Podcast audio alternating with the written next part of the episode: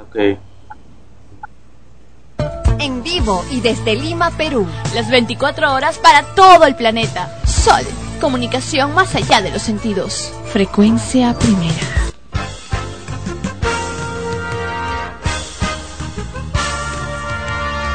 Extremos, episodio 107. Llega a ustedes por cortesía de cotear.pe.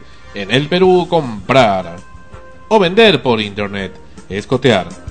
Este programa se retransmite en podcast en frecuenciaprimera.org slash extremos podcast.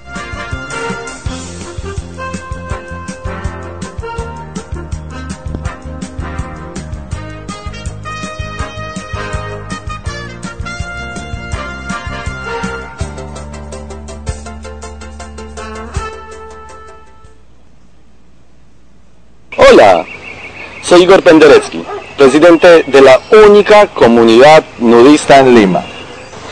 Antes no podíamos salir a comprar nada, pero ahora Cotear nos cambió la vida. Podemos comprar y vender por internet. Coteamos nuestra ropa que ya no usamos y pude cotear mi cámara digital que tanto quería. Ahora tenemos una vida plena no nos falta nada. En el Perú, comprar y vender por internet es cotear.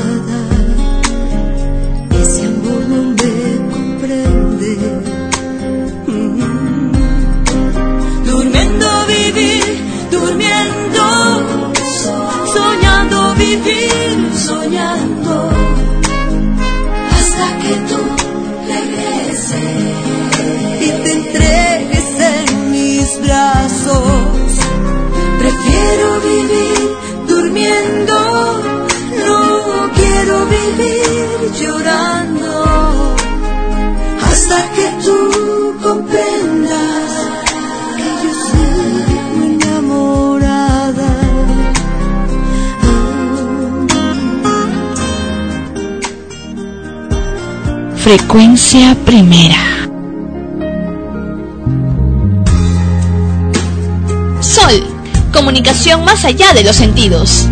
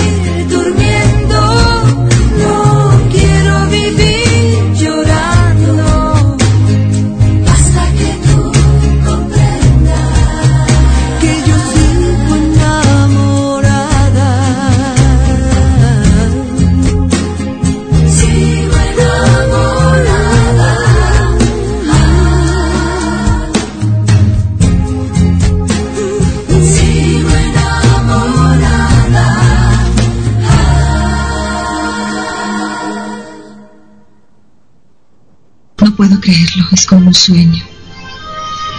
¿Qué pasa? Acabo de pensar algo horrible. ¿Qué tal si es un sueño? Entonces bésame rápido antes de que despiertes.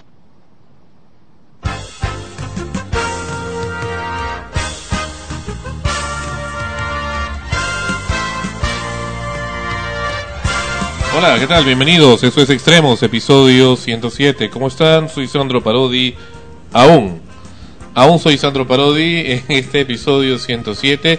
Antes de empezar, en los temas correspondientes al episodio de hoy, gracias por su, sintonía antes en todo el planeta. Ana Rosa está con mi- acá a mi costado, como siempre. Gracias también a ella y Esmeralda aquí también presente. Nos hubo la semana pasada. Eh, manifestarles que este será el eh, último programa donde esté así como estoy. Porque el próximo programa seré otra persona, seré diferente. Eh, y es algo que no me causa mucho placer, pero lamentablemente es así. Empezamos Extremos, bienvenidos. Esto es episodio 107 de Extremos. Hola, hola a todos, bienvenidos. Yo estoy, estaba contenta, pero estoy sorprendida. ¿Cómo que Sandra va a cambiar? Tal que no sea Sandra. Mm, bueno, eso es, es una opción, ¿no? No lo había pensado. Entonces esperamos. Transformers, Transformers. Bienvenidos a todos otra vez y esperamos que les guste este programa y todo lo que traemos para ustedes. Así es, bienvenidos al programa número 107 de Extremos. Y eh, la próxima semana, afortunadamente, aún seré Ana Rosa. y yo, Esmeralda. Sí, y todos, al igual que ustedes, estaremos esperando cuál es la famosa transformación de Sandro Parodi. Atención, atención, la novedad del año.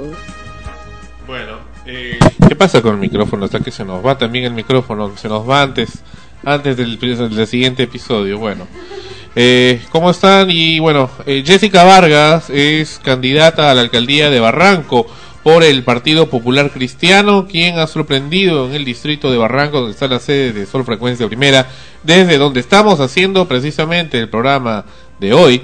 Y esta señorita Vargas, aquí tengo sus referencias, se comprometió en darnos una entrevista en el programa, en este programa, sin embargo, su teléfono móvil no nos contesta y en su casa no nos saben dar razón.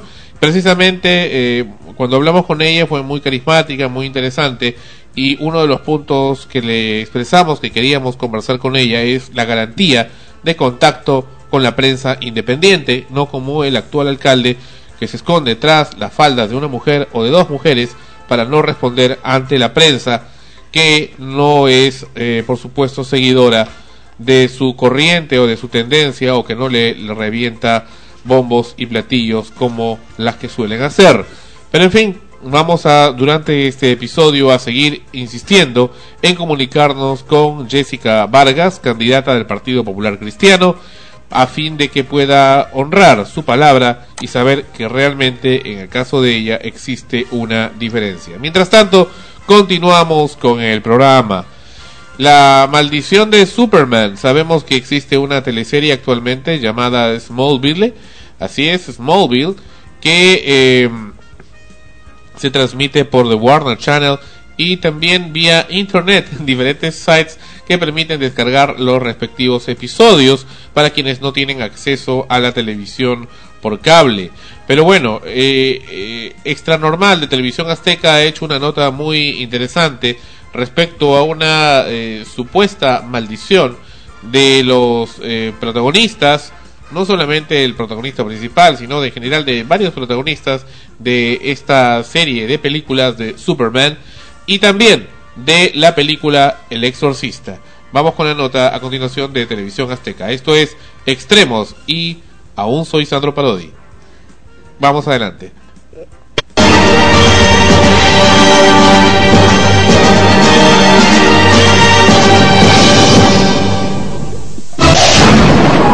Seguramente usted ha oído hablar de las tragedias y maldiciones que persiguen a los protagonistas de películas hollywoodenses, famosos que han pagado con su vida el éxito internacional. Quizás una de las leyendas más conocidas es la llamada maldición de Superman. Se cuenta que protagonizar al hombre de acero ha sido prácticamente una sentencia de muerte. Todo comenzó en la década de los 40, cuando Bud Collier, quien prestara su voz a Superman para la serie de dibujos animados, murió de manera sorpresiva. En su acta de defunción se marcó como una muerte por leves problemas circulatorios. En la década de los 50, George Reeves encarnó a Superman en una exitosa serie para televisión. Podemos hablar que la fama de Superman se debió en buena parte a su persona.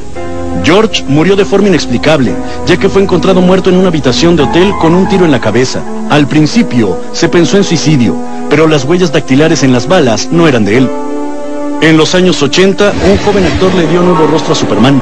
Christopher Reeve filmó cuatro películas del hombre de acero. En su caso, la tragedia llegó a su vida en el año de 1995 al caer de un caballo, caída que lo dejó tetrapléjico, un superhombre que pasó el resto de su vida postrado en una silla de ruedas. Pero este no fue el único caso de tragedia en esta serie de películas de los años 80. Uno de los personajes más recordados fue personificado por el actor Richard Pryor, quien murió repentinamente a causa de esclerosis múltiple. Un año después, quien fuera Luisa Lane en el film sufrió en carne propia otro inexplicable hecho. Margot Kidder sufrió un terrible episodio de amnesia repentina cuando se dirigía al aeropuerto en California. Ella duró tres días extraviada. Cuando la policía finalmente dio con ella, Margot Kidder estaba con la ropa rasgada y ella misma se había arrancado el cabello. Sus exámenes dieron negativo a drogas o alcohol. Pero situémonos ahora en 1982, cuando Steven Spielberg estrenaba por todo el mundo la película Poltergeist, la historia de una niña y su familia que eran martirizados por presencias malignas que provenían del televisor. Una cinta que también marcó la vida de dos actrices. La protagonista murió. ¿Te acuerdas una niña de pelo blanco? El público seguramente ochentero, treintón, cuarentón se va a acordar. Era una, una chiquita preciosa de, de, cabello blanco largo que sale el, esas manos horrendas de la televisión, ella murió al poco tiempo. Su hermana en la película también fue asesinada, de hecho la hermana de ella en la película. Jobet Williams, quien en la trama era la mamá de las dos hermanas muertas, aseguró hace unos años que los esqueletos utilizados en la escena de la piscina, en donde prácticamente surgían de entre la tierra los cadáveres, en realidad se trataban de esqueletos humanos reales. Hubo, hubo serios problemas y drama dentro de las películas. Eh, la profecía eh, que desencadenó la profecía 1, 2, 3 y 4, eh, también eh, tuvo muchos problemas durante su producción y son películas que marcaron la pauta en el tratamiento de cuestiones que involucraban lo religioso, lo inexplicable, cuestiones demoníacas pues, y con la Biblia en la mano como la Biblia que portaba el padre Merrin en el film de terror más exitoso de todos los tiempos, El Exorcista, una película basada en una historia real. Muchas personas pudieran pensar que esto es únicamente fantasía, pero es un hecho de 1949 en los Estados Unidos, donde un niño, a diferencia de la película que fue una niña, Linda Blair, la recordamos, fue un niño al que le pasó esto, y todo porque él con su tía se dedicaba a jugar con la Ouija. Y jugaban y alegremente se divertían, pero un día la tía muere la tía Harriet muere y él quiere comunicarse con ella a través de la Ouija él solo. Y es entonces cuando en esa casa comienzan a suceder cosas espantosas, ruido, los muebles se mueven, una cantidad de cosas espantosas, el niño comienza también a transformarse y lo llevan al doctor.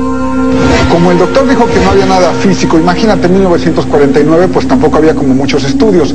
Como no había nada físico que hacer con él, lo llevaron con un psiquiatra. El psiquiatra tampoco pudo hacer nada al respecto. Entonces fue cuando pidieron la ayuda de la iglesia y fue cuando se empezó a ventilar un poquito el caso que se hizo conocido por, la, por lo menos por las personas de la región. Quizás por eso las filmaciones de esta cinta estuvieron rodeadas de tragedias que comenzaron desde el inicio de las grabaciones. Tragedias que en su momento se clasificaron como casualidades, pero demos un recorrido por todas esas casualidades, como la muerte del abuelo de Linda Blair y del hermano menor del actor que encarnaba al padre Mary, los cuales fallecieron el primer día de filmación. Ese mismo día, en otra extraña casualidad, moría también el primogénito del productor ejecutivo de tan solo un año de edad. Los eventos inexplicables llegaron también al set de filmación. Algo impresionante es que el set, y seguramente tú y todos nuestros amigos se van a acordar, donde estaba la recámara de Linda Blair, ya saben, esa cama espantosa que se movió durante toda la producción, eh, se quemó el foro. Ese foro en particular, no se quemó la sala ni, ni, ni ningún otro lugar. El foro donde estaba Linda Blair se quemó de una manera inexplicable. Por si esto fuera poco, se dice que cuatro trabajadores de la producción contratados para laborar en ese foro en específico murieron trágicamente en diferentes hechos. Días después, actores y realizadores solicitaban temerosos que el set fuera bendecido para poder continuar con el rodaje. El director William Friedkin, muy a su pesar, accedió y finalmente un sacerdote bendijo el lugar. La- el cuarto donde se grabó la película, donde se grabó la, la mayoría de las escenas donde Linda Blair estaba acostada, se armó de tal manera que era un refrigerador que estaba generalmente entre menos 2 y menos 6 grados centígrados abajo. O sea, todo el set era normal, pero el cuarto, él mandó construir el cuarto como si fuera una heladera.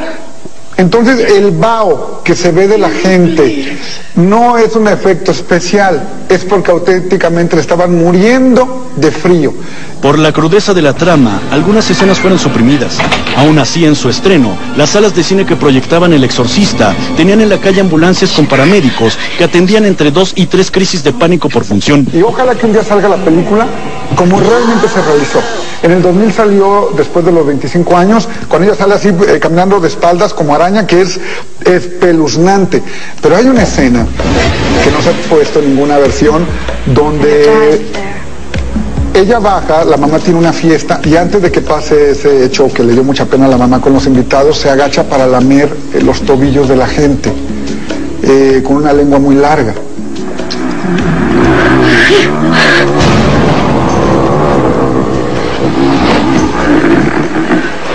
La historia del exorcista y su maldición no solo quedó en el cine.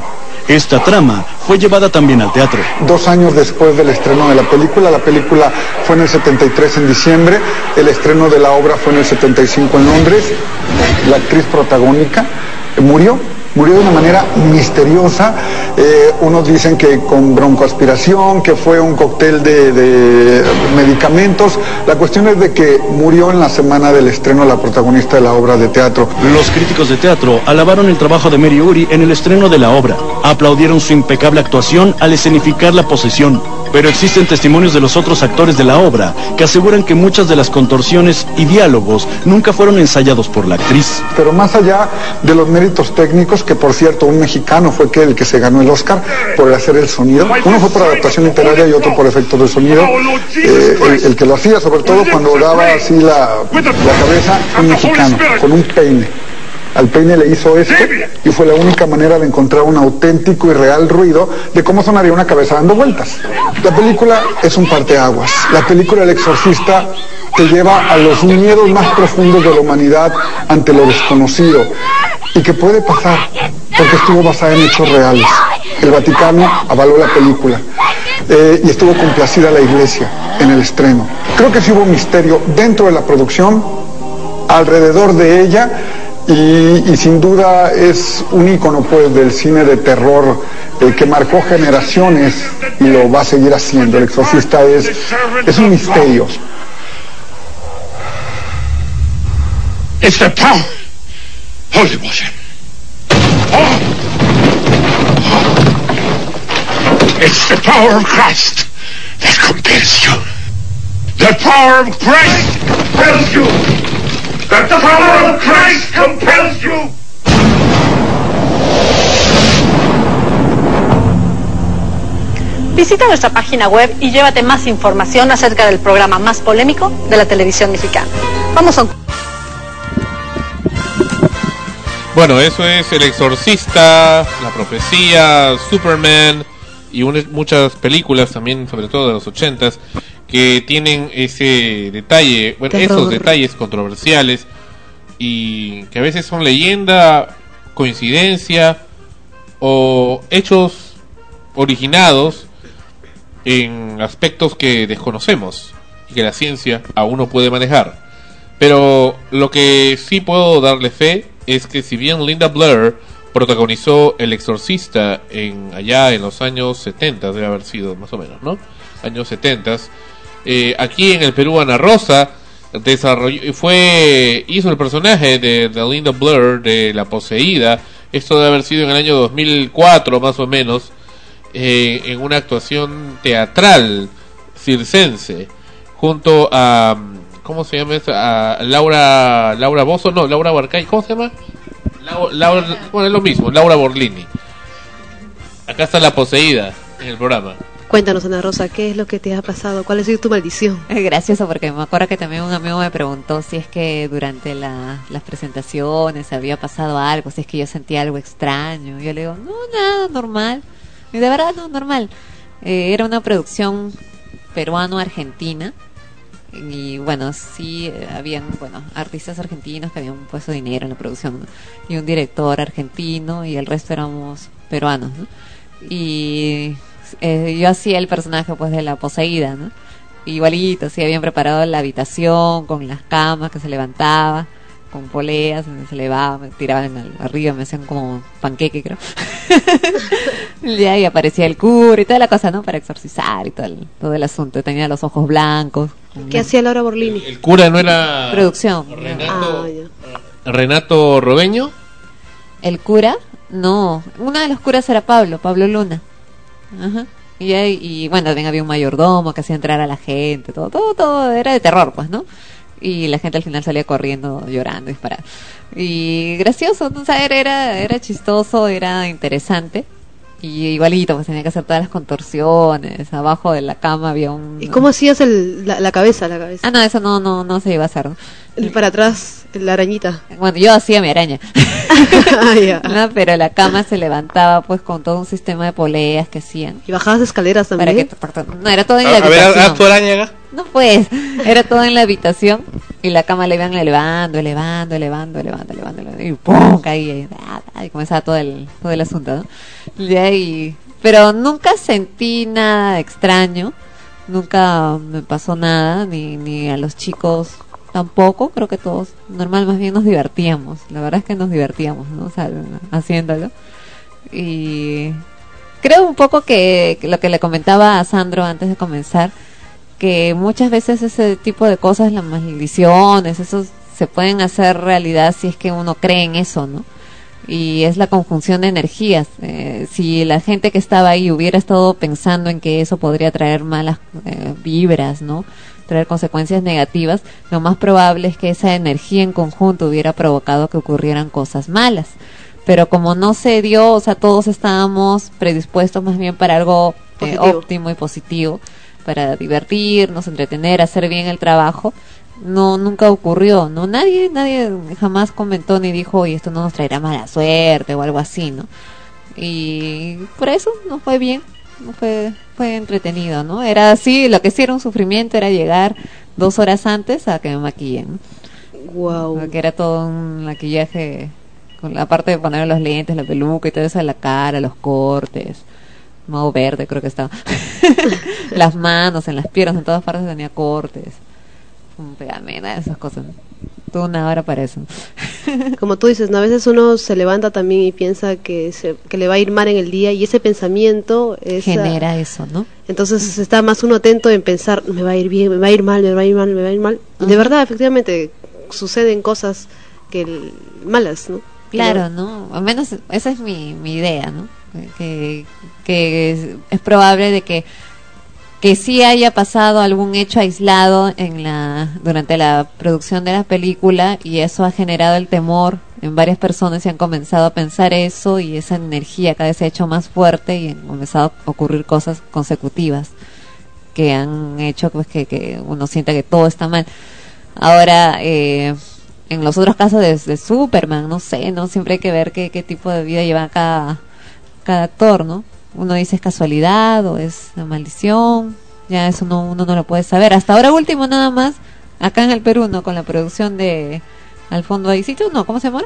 Al fondo hay sitios, ¿no? Sí. Ya también que se han muerto los hermanos de dos actores, casi el mismo mes prácticamente, ¿no? Mm.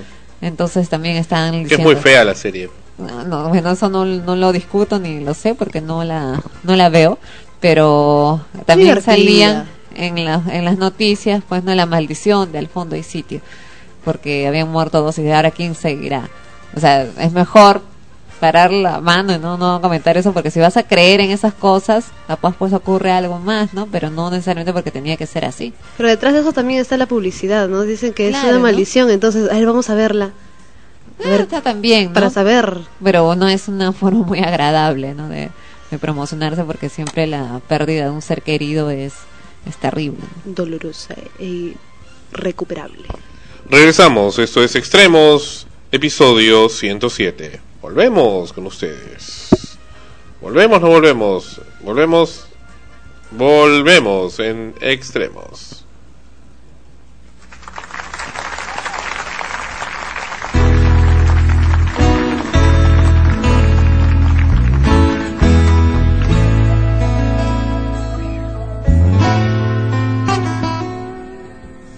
Cambia bien tu pelo, se la ha llevado el viento, no es igual, nada es igual. Ya no importa la fama, sin tus besos mañana no es igual, si tú no estás. Caminaste descalza, no creí perderte. Me ataba una mordaza, ruego por sanar las huellas de tu soledad, rescatando las batallas que nos quedan por ganar. Esta canción es un espejo del corazón, es un rincón de mis recuerdos es de los dos. Fuimos tontos, fui tan ciegos, somos agua en el desierto, somos más que un amor en suspenso, somos más.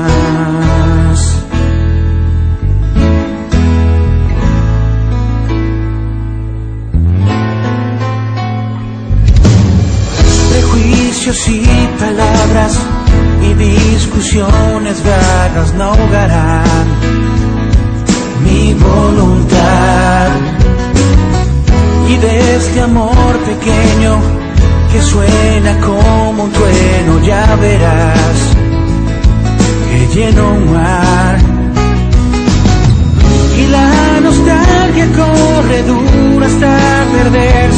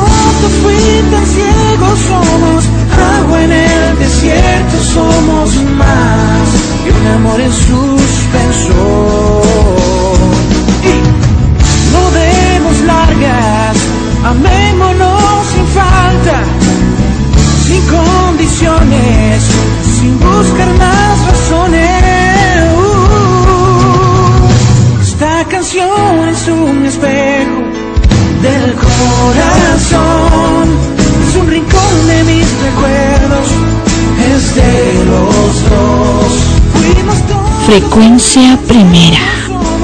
Sol, comunicación más allá de los sentidos. un amor en suspenso. Esta canción es un espejo del corazón, es un rincón de mis recuerdos, es de los dos. Fuimos tontos, fui tan ciegos, somos agua en el desierto, somos más amor en suspenso, somos más.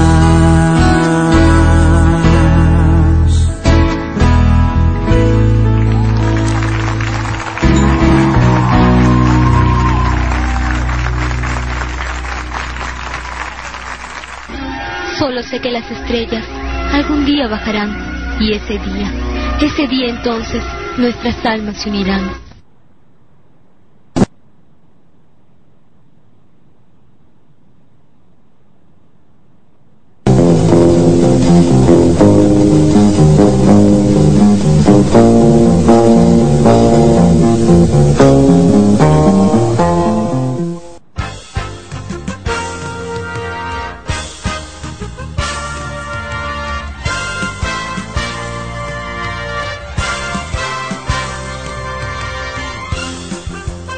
Continuamos con el programa Extremos.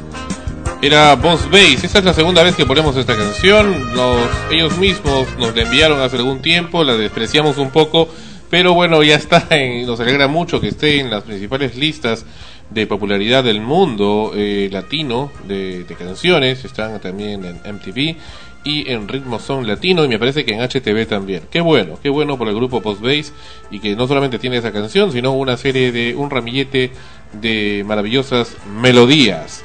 Bueno, pasando a otro tema en el programa, tenemos una noticia muy fuerte. Hemos ya comentado anteriormente la, el terrible problema que padece la Iglesia Católica con una serie de denuncias de pedofilia por parte de sus eh, clérigos, lo cual ya se está convirtiendo en un estigma para la Iglesia, puesto que ahora cuando ya se hablan de sacerdotes, se están hablando ya a, comenzar a, a acuñarlos o a asociarlos a tema de abuso contra menores, inclusive abusos homosexuales contra menores.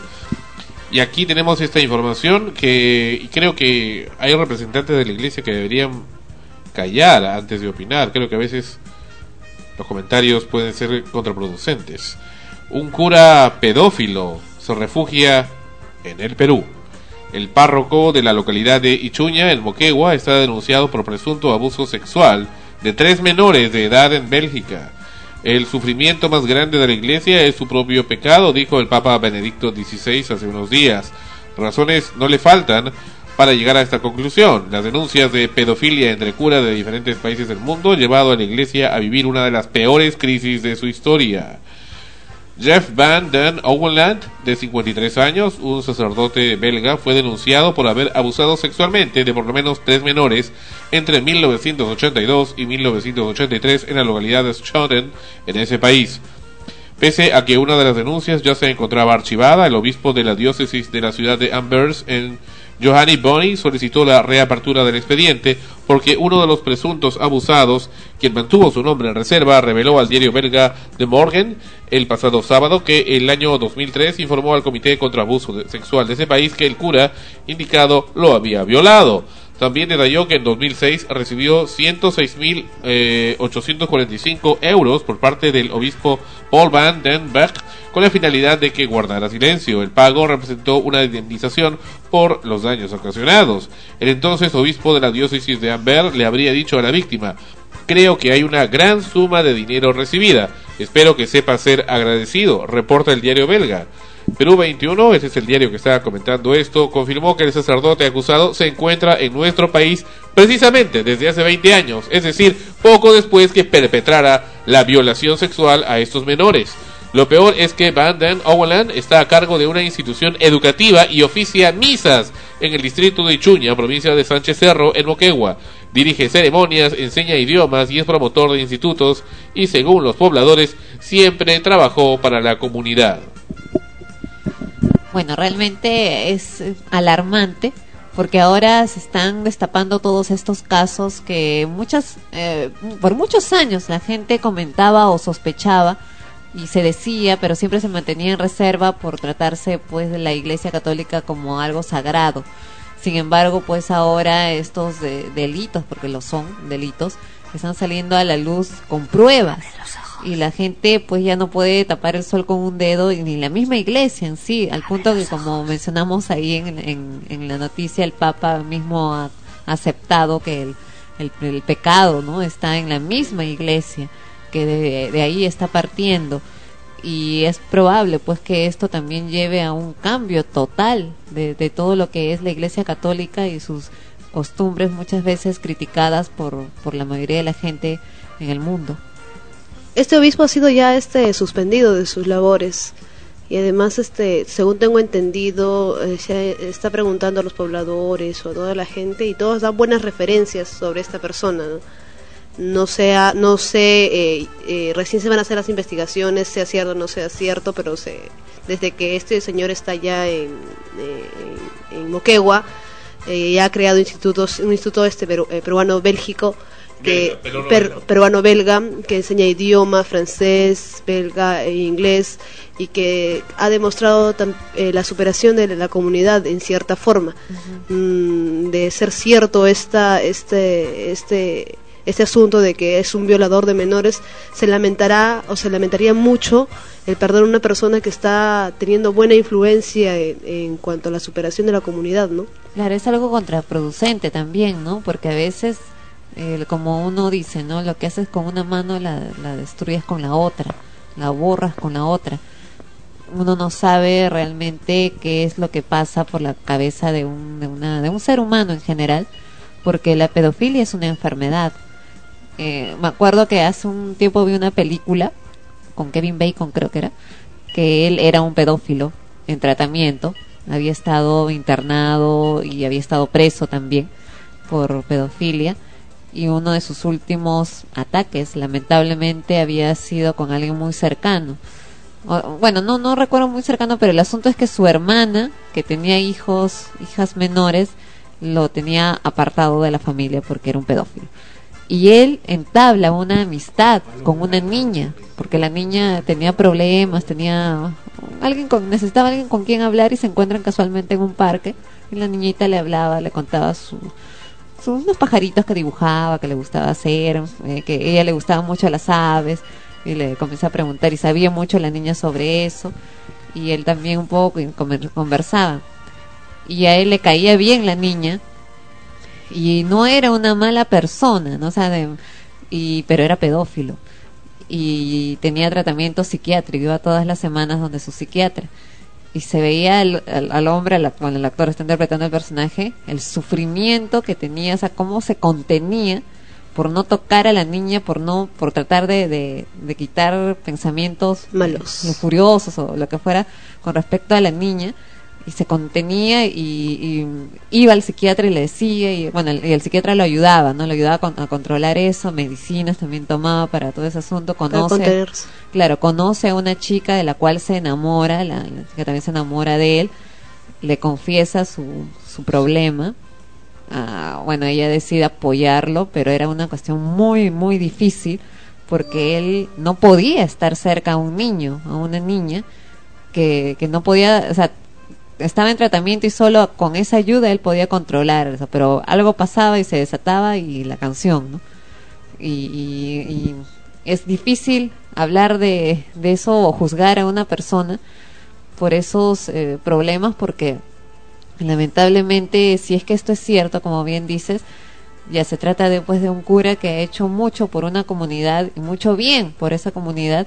Sin embargo, si tiene ese problema también es un riesgo y quizás ya también haya ocurrido aquí. Sería cosa de investigar esos. también allá si ha habido esas denuncias en, Moquegua, ¿no? En Claro. Ajá. Pero ¿qué es realmente la pedofilia o la pedorastia? ¿no? La pedofilia, creo, según decía Artidoro Cáceres en Eros, entre 1993 y 94, decía que en realidad la pedofilia está bien, la pedofilia es el amar a los niños. En cambio, la pedorastria, esa es la que está mal, porque la pedorastria es el querer tener eh, relaciones coitales con menores y muchas veces forzadas. Claro, por eso digo, ¿no?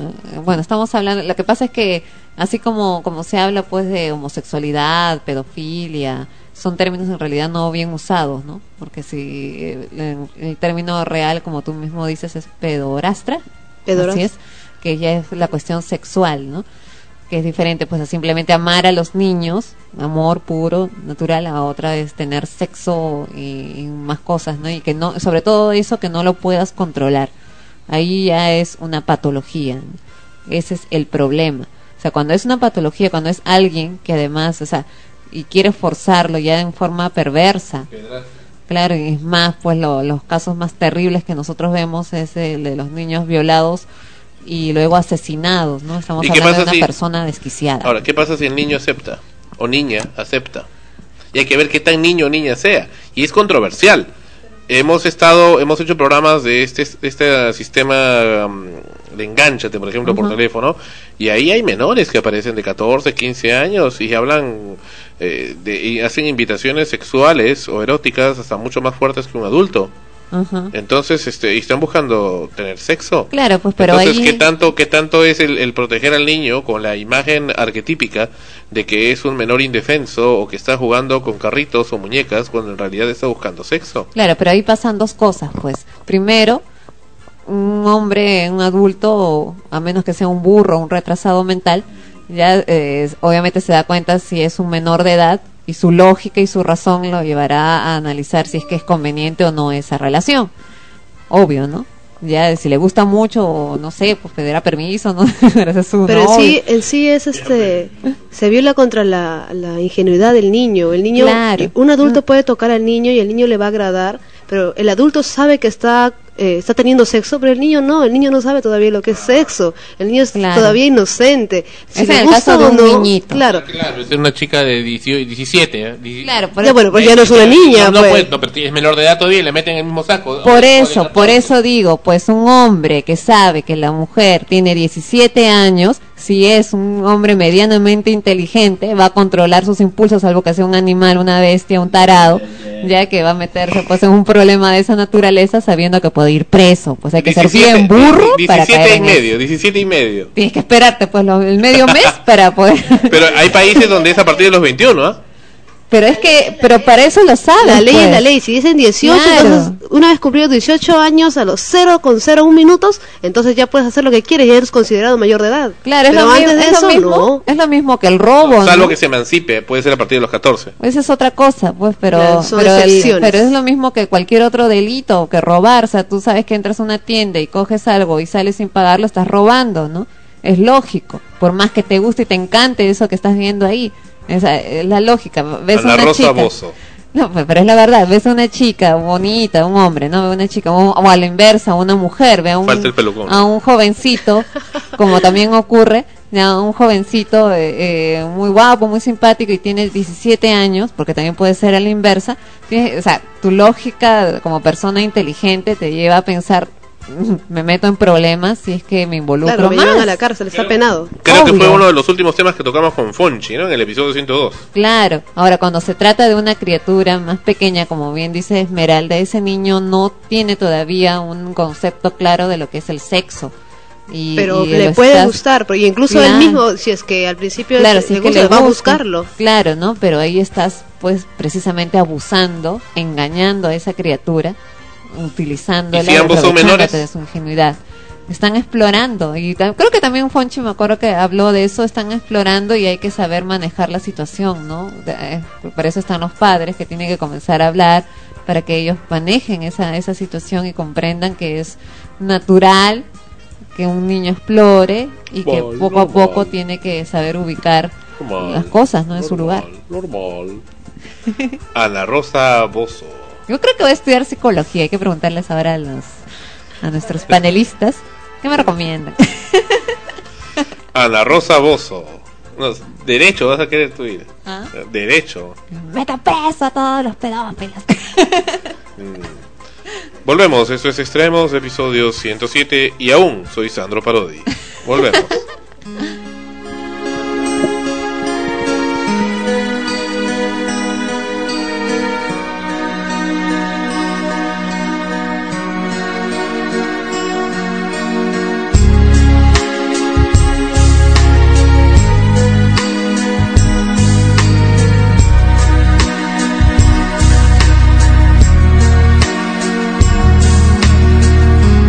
Frecuencia primera.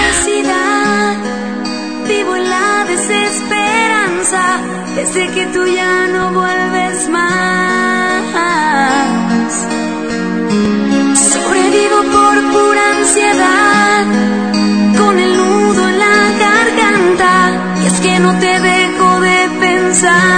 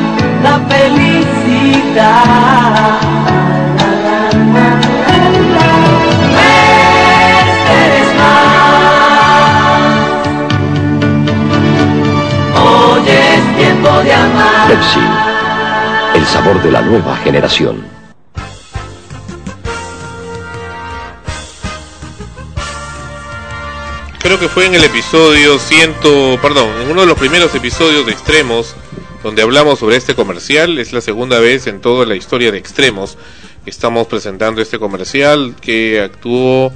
¿Quiénes actuaron en ese comercial? Veamos, actuó Erika Stockholm y Fernando Plaza. Y Fernando Plaza hoy en día es eh, instructor de mm, parapente en Miraflores. Rafael Plaza, corrijo, no es Fernando Plaza, es Rafael Plaza.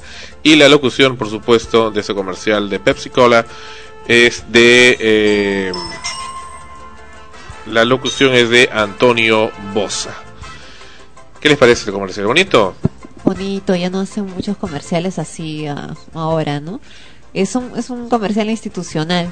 Es lo que muchas veces se ha perdido porque generalmente vemos en televisión ahora los típicos comerciales promocionales. Cada vez que tienen que vender, vender, vender una, una cierta cantidad del producto, sacan los comerciales de promoción y están tendiendo bastante al humor, ¿no? A tratar de, de hacerlo por el lado humorístico o muy juvenil, muy, muy eh, así, ¿no?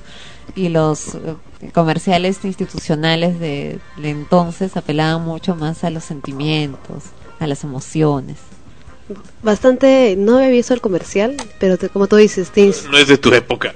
no, no, claro, no es de mi época, tampoco lo había visto, pero te inspira cariño, ternura y te da como que no no presenta la marca a cada rato, sino en partes este, Claro, muy subliminal. exactas, ajá. Va- Vamos a verlo de nuevo, vamos a verlo. Ya, ya me gustó, ya me gustó.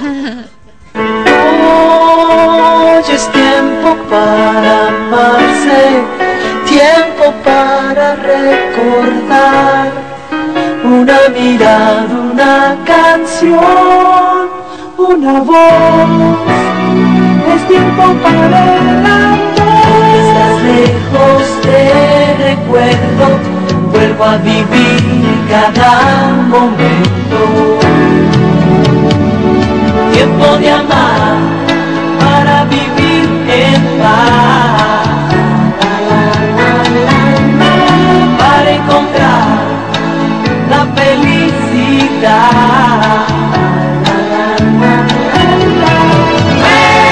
Esperes más. Hoy es tiempo de amar. Pepsi, el sabor de la nueva generación. Ya está. Complacidos los escuchas que tanto querían nuevamente el comercial. Maravilloso el, comercial, lo vamos a poner también en el podcast para que puedan ustedes apreciarlo. Mil disculpas también a los escuchas que eh, han apreciado cierta demora para publicar luego el podcast. Eh, tenemos algunos problemas, pero igual vamos a siempre cumplimos con ustedes para que todas las, todos los episodios de extremos estén publicados. Bueno, pasando a otro aspecto, tenemos aquí un asunto ya recurrente. En menos de 36 horas han asaltado cuatro ómnibus en carreteras del sur del país. Las carreteras de Ica, Puno y Arequipa fueron escenario desde el viernes hasta la madrugada de ayer de cuatro asaltos de carretera. El monto de lo robado eh, solo en dos ómnibus en Arequipa y uno en Puno suman los 200 mil soles, según las víctimas. En la ruta Pisco-Ica, ocho delincuentes, Dios mío. Esa es una ruta que normalmente tomamos. Ocho delincuentes asaltaron a los 40 pasajeros a bordo de la empresa Soyuz, por Dios. Soyuz Perú Bus. Cuatro asaltantes subieron, cuatro malditos asaltantes subieron en el kilómetro 233 de la Panamericana Sur y obligaron al conductor Patrocinio Santa Gavilán a recoger a otros cuatro delincuentes que esperaban en la ruta más adelante. Los pasajeros advirtieron una supuesta complicidad entre los asaltantes y el conductor, por lo que este fue denunciado en la comisaría de San Clemente.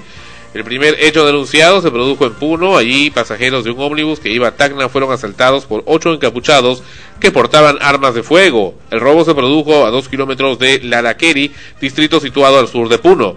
Los ladrones golpearon a los pasajeros del vehículo de la empresa Copacabana con placa UO 4478 que in- intentaron oponerse al asalto. El monto de lo robado sería más de 100 mil soles, de acuerdo a los pasajeros. Horas antes en Arequipa, dos vehículos de la empresa de transporte Siva y San Juan fueron asaltados. Los delincuentes se llevaron 30 mil y 20 mil dólares respectivamente. Definitivamente creo que debe ser obligatorio para todos los ómnibus que no paren en ruta. Pero recuerdas eso, hemos hablado con el director de, de Relaciones Públicas de Soyuz, Perubús, hace ya muchos episodios, ha sido hace como un año.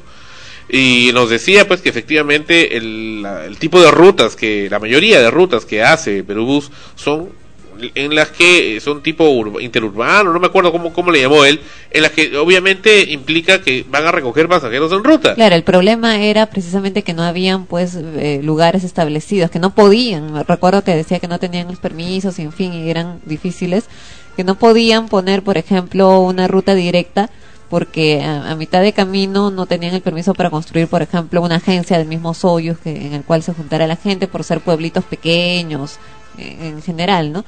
Pero es un problema porque precisamente estos eh, ómnibus que tienen que parar a cada rato. El problema también es que paran a cada rato, porque está bien ya que paren en lugares establecidos y obviamente se sabe, o por lo menos ahí se puede formalizar que haya un grupo de gente que, que se reúne en un punto y, y compre su pasaje de igual forma, se les revise y todo lo demás y suban. Pero no, pues paran en cualquier lado, como micro, ¿no? Que levantan la mano y paran Sí. el carro a cada rato. porque- Lo que pasa, sí, lo que pasa es que en, notarás que hay puntos eh, regionales, distritos que no tienen pues eh, micros como acá. Entonces muchas veces estos vehículos son la forma en que ellos, se la única forma que tienen para transportarse, para ir al colegio, para para esas cosas o para ir al trabajo. Ahora, eh, un tema acá que acaban de hacer, eh, acaban de ser este notar es que los ómnibus de Soyuz Perubus tienen un botón de pánico, de alarma, de GPS, que se conecta directamente por vía satélite con la policía. ¿Ya? Entonces debieron, eh, y, y es muy fácil para apretar por parte del conductor. Entonces el conductor debió haberlo apretado, tan pronto ocurre el asunto y listo. Lo cual vuelve a traer la sospecha de que es probable que haya estado en complicidad con los asaltantes. O incluso el- poner cámaras ¿no? en la puerta del ómnibus, porque yo recuerdo que cuando... Perdón, recuerdo que cuando fui a Guacho ahora último, este, al subir de regreso, al subir, claro, subí una camarita y empezaron a grabar a todos. Te pasa una lista, pero como tú dices, el problema es, por ejemplo, de a la mitad del camino se paran cuatro tipos, a, alzan la mano y el ómnibus para y suben y estos ahí una vez dentro empiezan a saltar. Ahí es el problema. Creo que hay una ley que dice que está prohibido este recoger personas a mitad sin que no, no hayan comprado pasajes o a mitad del camino. Claro, ese es el problema, como nunca se cumplen las leyes, si es que est- estas disposiciones se cumplieran, también esto obligaría tanto al Estado como a las comunidades en, en sí a organizarse y mejorar su situación. El, el poder crear rutas y, y- movilidades que los transporten a los lugares que tienen que ir sin necesidad de estar parando a los ómnibus que vienen de un destino y a otro, ¿no? Que, que deberían de seguirlo de manera correcta. Entonces ahí es también la culpa de la población, ¿no? Por Claro, no o la, partes, culpa de la de la empresa por no respetar la ley, la población por no hacerla respetar Y la dejadez. La dejadez de siempre. Y eternamente, de- si esto continúa así, eternamente seguirán asaltando los, Ajá. los carros. Y sobre todo en la noche, ¿no? Que no hay mucho control también. Claro, lo cual es contraproducente porque mientras por un lado eh, se trabaja mucho por incentivar el turismo y que la gente viaje y tanta cosa, ¿quién se atreve a hacerlo entonces si es que tiene temor a, a ser asaltado? Porque lamentablemente no todo el mundo tiene la posibilidad de tomar pues una, un ómnibus que, que son los que cuestan más y que no paran en ruta, pero cuestan más. La gente pues quiere viajar también porque tiene familia además, muchos vienen a Lima a trabajar, pero su familia está afuera y tienen que tomar pues los carros que les sean accesibles para poder ir frecuentemente. Y ese es el problema. Ahora, eso se da también con los taxis. Eh, recuerdo de, de un cliente eh, que me comentó que él, bueno, él por sus negocios suele viajar eh, tomar avión para viajar a provincias o internacional. Y bueno, y solía tomar una empresa, una empresa de taxi, una empresa de taxi conocida, no vamos a decir el nombre, y llamaba por teléfono y lo recogían de su casa y lo llevaban al aeropuerto, aún, especialmente de madrugada, porque de madrugada salen muchos de los vuelos internacionales. Y eso era normal, era costumbre, hasta que eh, en una de esas lo recogen y resulta que el, ah, el taxi agarró... Es lo malo cuando los eh, vehículos de taxi comienzan a hacer sus sus atajos o sus, sus rutas cortas y llevando por callecitas y todo eso, eh, a mí no me gusta. Y lo llevaron por unas calles, por la calle Pacasmayo o Avenida Pacasmayo, ese es cerca, cerca del aeropuerto eh, Jorge Chávez, y ahí había una, un vehículo, una cruiser esperando atravesado en la pista y lo atracaron. Y el chofer del taxi de esta empresa estaba en complicidad. Era una empresa, empresa que con la que le, le atendían desde hace ya un año. Entonces, y le despojaron de, todo, ¿no? De su dinero, de su laptop, de su teléfono móvil, de su eh, de, de- su iPhone, de, todo, de todo, más que por la, digamos, el valor de esos equipos, por el contenido que tenían. Tienen eh, contenidos muy valiosos para él eh, y que por supuesto se han perdido. Trabajos que ya habían sido ordenados, porque ahora los que andan con laptops, pues tienen todos sus trabajos ahí, los llevan y todo se perdió. Todo se perdió y por supuesto ha hecho un juicio a la empresa de, taxis.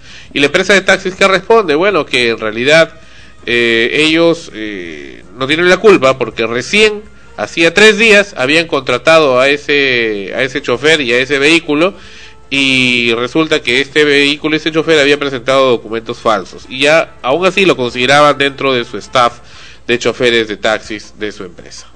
Ah, si lo hayan Irresponsabilidad de la Claro. empresa, pues. Ajá, si lo hayan contratado una hora antes. Ya, Ya es era parte forma, de su empresa. ah, que le había formado parte de la empresa y además ellos son los responsables por el personal que tienen. O sea, ¿qué- Claro, qué clase no de contratan a cualquier selección, persona, ¿no? ¿no? de- Han, han hecho para poder contratar a alguien con esas eh, con esos antecedentes? ¿Cómo Pero hay no otro, hay otro factor también, este, el yo andar de madrugada, el de demorarme o andar por ciertas zonas que sé que es un poco peligrosa y otra que siempre he escuchado cuando a mí me han robado que es continuamente, me dicen, cuando te toca, te toca, me dicen. Y yo digo, Ah, es con diálogo cuando te ha robado. no, me refiero a que cuando llego a mi casa y me robaron, a veces así era por res- irresponsabilidad mía, no debía andar a altas horas por esos lugares. Pero otras, me dije, y llego a mi casa y me dicen, ¿qué pasó? Me robaron. Que, y le digo, pero yo estaba normal, siempre he pasado por ese lugar y no, no me ha pasado antes nada. Entonces me dicen, "Pues, cuando te toca, te toca. A lo que te quedes, siempre me dan ánimos para seguir, pero siempre me dicen esa frase, cuando te toca, te toca. Entonces es como que si el robarte o el que te pase algo, entonces le, le dan a la, a la suerte.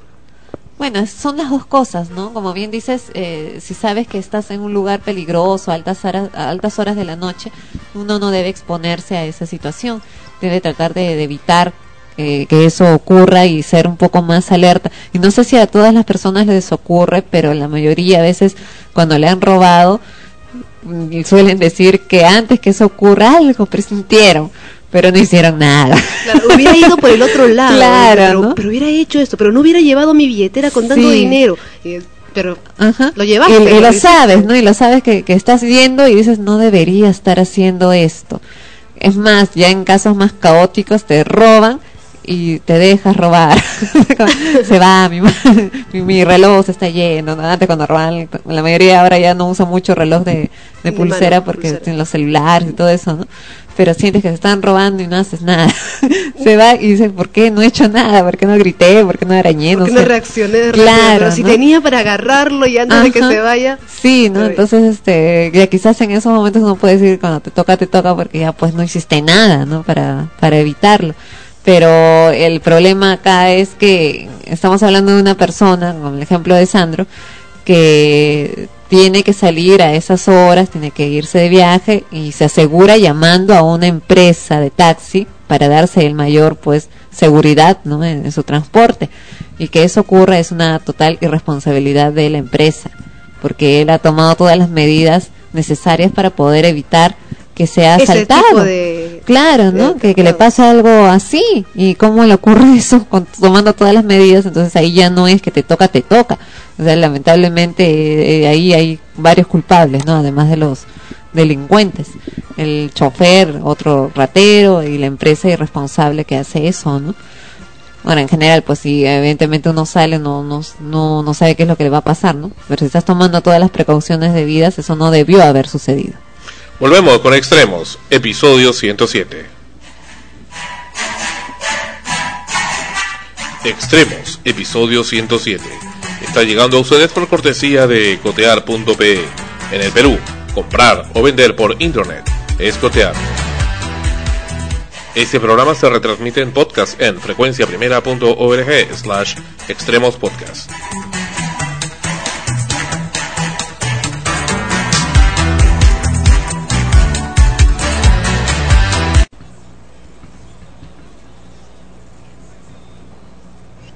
Hola, soy Igor Penderecki, presidente de la única comunidad nudista en Lima. Antes no podíamos salir a comprar nada, pero ahora Cotear nos cambió la vida. Podemos comprar y vender por internet. Coteamos nuestra ropa que ya no usamos y pude cotear mi cámara digital que tanto quería. Ahora tenemos una vida plena y no nos falta nada. En el Perú, comprar y vender por internet es cotear.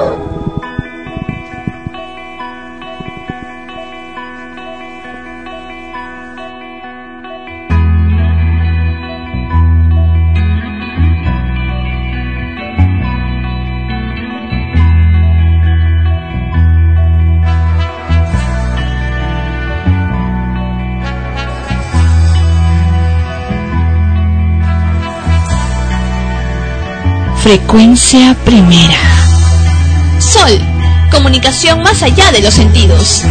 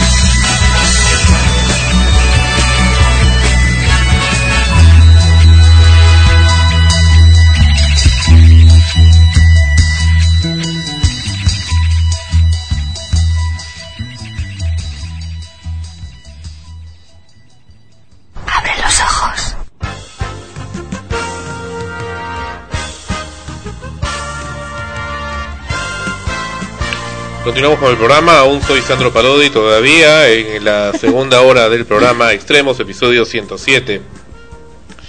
Sí, eh, ¿quién, es, ¿quién cantaba la canción? Los, melom- los Melómanos. Y el tema se llama Búscame en las estrellas. ¿Qué pasa? ¿No, ¿No es así? No, no, este. Estrella Mm, tiene nos una estamos de acordando de-. No, Ajá. esos, no, esos no son, esos son cleptómanos. Ay, ay, ay, ay, ay. Los melómanos me sonaba No, melómanos a, con la música, amantes de la música. Ah, ya, ah, ya, corrección. También están los mitómanos que son amantes de las no, amantes no, que son mentirosos, compulsivos, es una patología. Los cleptómanos son eh, ladrones también patológicos, o sea que roban porque porque no pueden evitarlo. ¿no? Ah, ya. Ese es- ha sido el momento cultural. Con Ana. Rosa. Ya no están los estrenos, ya. ¿Dónde están los estrenos? Todavía, todavía. Y ya se acaba el programa. Bueno, eh, me estaban diciendo algo de, de- de que las mujeres no les, les gusta el fútbol. ¿Cómo es eso? No, sino como que me estabas, estábamos hablando ahorita lo del fallo del árbitro de, de Alianza. Con el, con el. Ecuador. De un grupo, Con el un grupo deportivo. En Ecuador, no, en ecuatoriano llama era el Alianza Lima, claro. Alianza Lima, que es un grupo, un, un club deportivo peruano. Y así. Claro, y que el árbitro eh, primero había dado el. que sí había sido gol, pero después dijo que, mejor dicho, el otro equipo había eh, eh, tirado la, la pelota y había chocado en un este portero de alianza, en un jugador de alianza y había caído dentro del, del, del- de este, ¿Del arco? del arco. De, de alianza. Ajá. Entonces el, el árbitro dijo que no, había posición adelantada. La gente del otro equipo empezó a reclamarlo todo y al final dijo sí, ha sido gol. No le convenía porque era un empate para Alianza y Alianza le, le sacaba de la copa. Ajá. Ya, pues entonces toda ahorita la gente todo estaba este, molesta, buscada, porque efectivamente en, en la imagen sí se ve que fue posición adelantada. Entonces que no era gol. Claro, y como ¿no? Sandro me estaba contando acá que venía en el taxi y el, y el chofer dice y con euforia ahorita gol, gol, y Sandro se queda mudo, no dice nada, no muestra signos de, de vida. A mí qué, ¿no? Eh, Y digo que a algunas mujeres sí, sí les gusta el fútbol, ¿no? Bueno, a mí particularmente me gusta, pero no verlo en televisión, sino estar en la cancha. Bien. Jugar mi partido de fútbol. A jugar fútbol. O mirar a los chicos, a mi gente jugar fútbol. Yo una vez jugué fútbol. ¿Y qué tal, qué tiempo. tal? Cuéntame tu experiencia. Te voy a. Me entrevistar, que- Rosa. Me acuerdo que una de mis amigas que también conoce Sandro, Gabriela, era el, arquero, la arquera, ¿no? Y muy bien porque tapó todo, todos los goles, recontra mosca. Y yo lo único que hacía era correr y gritar, ¿no? Porque estábamos jugando con unos chicos también, eran de la universidad. Y no me acuerdo que había habido como una especie de olimpiadas, algo en la universidad. Y este, y no sé por qué, bueno, la cosa es que agarramos a jugar fútbol. Ya pues, ¿no? Pues Nosotros nunca, ¿no? Nunca, yo ni sabía, o sea, bueno, obvio, lo que sabes en general de lo que es jugar fútbol, ¿no? Que tienes que correr con la pelota hasta tirar gol al otro lado. Pero de posición, esas cosas, no sé. Y, y comenzamos a jugar y, y yo pues no quería que me pateen, pues ni que me toquen. Estaba que, que gritaba, saltaba, apenas tocaba la pelota y la tiraba un poco más jugaba volei, ¿no? Porque a mí no me importaba agarrar la pelota. Y mi amiga sí tapaba todos los... Y, mi amiga, la que digo que estaba en- como arquera, ella sí le gusta el fútbol. Le gusta, le gusta ver, es, es hincha de un equipo Es y toda la cosa. ¿no? le gusta, le encanta Ajá. el fútbol.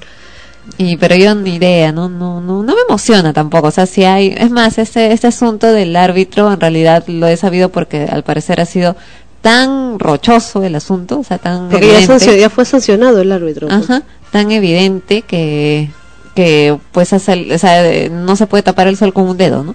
Y salió en la televisión, todo el mundo comentaba, en las noticias. Bueno, tú no. Bueno, la Sandro, mayoría la- de los medios lo pusieron en portada. Y, y lo pusieron y bueno, para mí pasaba desapercibido también, ¿no? Porque mira, bueno, otro partido más, perdieron, bueno, una cosa así. Pero ya cuando encuentras con otras personas y comentaban y, y recién, ¿qué pasó? Dije, ¿no? Y ahí como, como estás comentando, no, que fue demasiado evidente, vendido el árbitro y todavía salió ahí uno, incluso vi una imagen que había uno que lo estaba, en el oído lo amenazaba. Eh, No sé, pero fue así recontra. Creo que se dejó llevar por el momento también el Claro, árbitro. Y no, es la primera vez que pasa, porque ese árbitro ha tenido antecedentes. Ajá. Pero sí, como ahora Sandro dice, la lucha de las mujeres y el fútbol, hay mujeres que sí luchan contra el control remoto. Cuando los varones están viendo fútbol, no sé, no, no prestan atención a otra cosa más que al fútbol, ¿no? Entonces las mujeres Sí. como que se ven relegadas en ese sentido y, y por eso yo pienso yo que es un poco la lucha. Pienso que es la lucha. Yo y mis yo intrometidos. en el colegio yo recuerdo que... Perdón, otra vez mi yo, mi yo eterno, no sale. de Eres acá. yoísta. en el colegio eh, no jugaba para nada volei, no jugaba otro ajedrez sí, otros deportes tampoco, pero un día me metieron a jugar fútbol. Entonces sentaba en la cancha y dije, ¿qué hago? Me dijeron, vas a patear la pelota, tal, esto, que el otro, que el otro. Ya, yo misma era. De ahí me gustó, empecé, empecé, estaba en secundaria todavía. Empecé, empecé, a, como jugaba en la calle con mis amigos, con mis primos, y empecé y de ahí nos fuimos a la selección, jugábamos con mis amigas, era era bonito, era divertido, porque no era este como volei estar, en- estar en un solo sitio y atinarle la pelota, y sino en el fútbol era más diverso, tendrías que correr, eh, más tosco, luchar, era me gustó bastante, bastante. Bueno, Y claro, ahorita. depende de cada quien sus gustos, ¿no? O sea, el- en lo que es deportes y sobre todo eh, en verlo como ello, ¿no? Como un deporte, una competencia sana.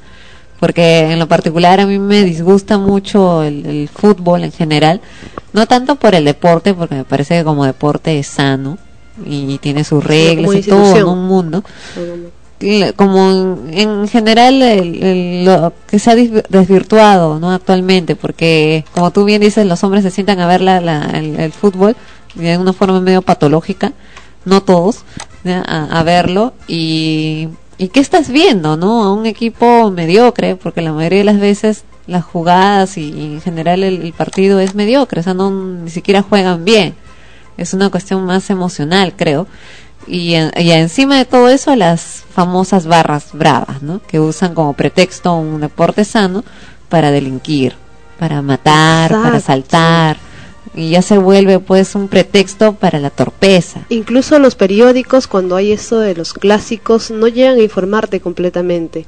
Porque recuerdo también que cuando fui a uno de estos, de estos clásicos, eh, yo soy de la Alianza, pero la persona con quien yo iba Se refiere que ella es simpatizante de un club deportivo llamado Alianza Lima. Fe de ratos. Exacto.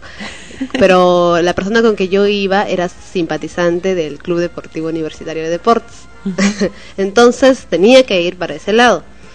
Eh, atrás de mí había este lo- las pirañas y en eso volteo y empiezan a este yo veía como uno de ellos estaba acuchillando a otro me jalaron, mi amigo me jaló, me aisló de ese lugar y al día siguiente en los periódicos, eh, clásico, tranquilo, no pasó nada, todo fue controlado. Yo dije, ¿qué?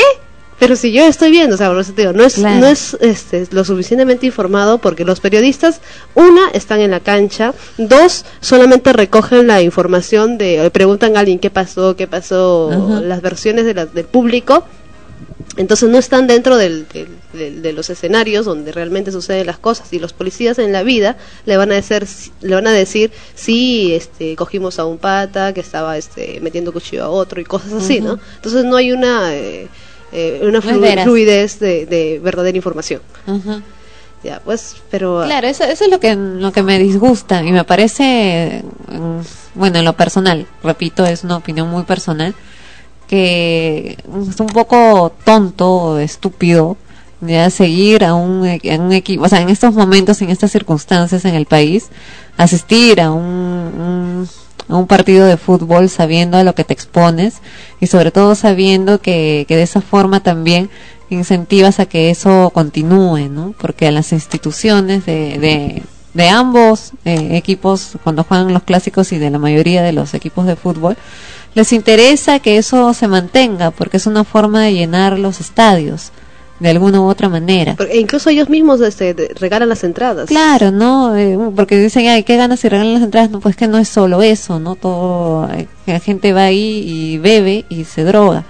Y un grupo, si bien es cierto, va con entradas regaladas, muchos otros van con entradas que pagan, ¿no? Y, y se Y vuelve todos pues, están todo- en el mismo costal Claro, todos están en, en el mismo costal, al final vemos el estadio lleno y harta cerveza y harta publicidad a, lo- a los lados porque sabes que va a haber harta gente, o sea, en realidad ganan más por la publicidad que reciben, porque como saben que ahí el estadio va a estar lleno, ya no les interesa, pues le regalo a un montón de gente de las entradas de estos barristas sin que me aseguren que van a llevar más gente además y, y van a, a ver. No me interesa qué tipo de gente, pero que lleven gente. Claro, ¿no? Y la publicidad está Pero si asegurada. se les puede llamar son- gente también a... Claro, ¿no? Entonces, eh, ya tomando todos esos antecedentes, todas esas características que tiene lamentablemente en esos momentos nuestro deporte, me parece una torpeza seguir incentivando eso, ¿no? Entonces, cuando hay un clásico, para mí la verdad es lo más deprimente del, del ser humano,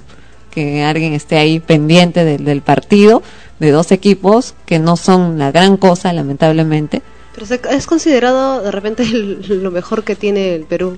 Pero entonces qué triste, ¿no? Bueno, da, da pena de Qué verdad ver- triste que eso sea lo pena mejor de del verdad- Perú. Da pena de verdad ¿no? ver a esos tipos de jugadores, pero Pero más es- triste es ver a un idiota mirando el, el, el- el televisor o pagando su entrada como 100 lucas creo a veces para ir a ver eso. 100 nuevos soles se refiere. Bueno, 100 no soles, disculpen, disculpen el barrio.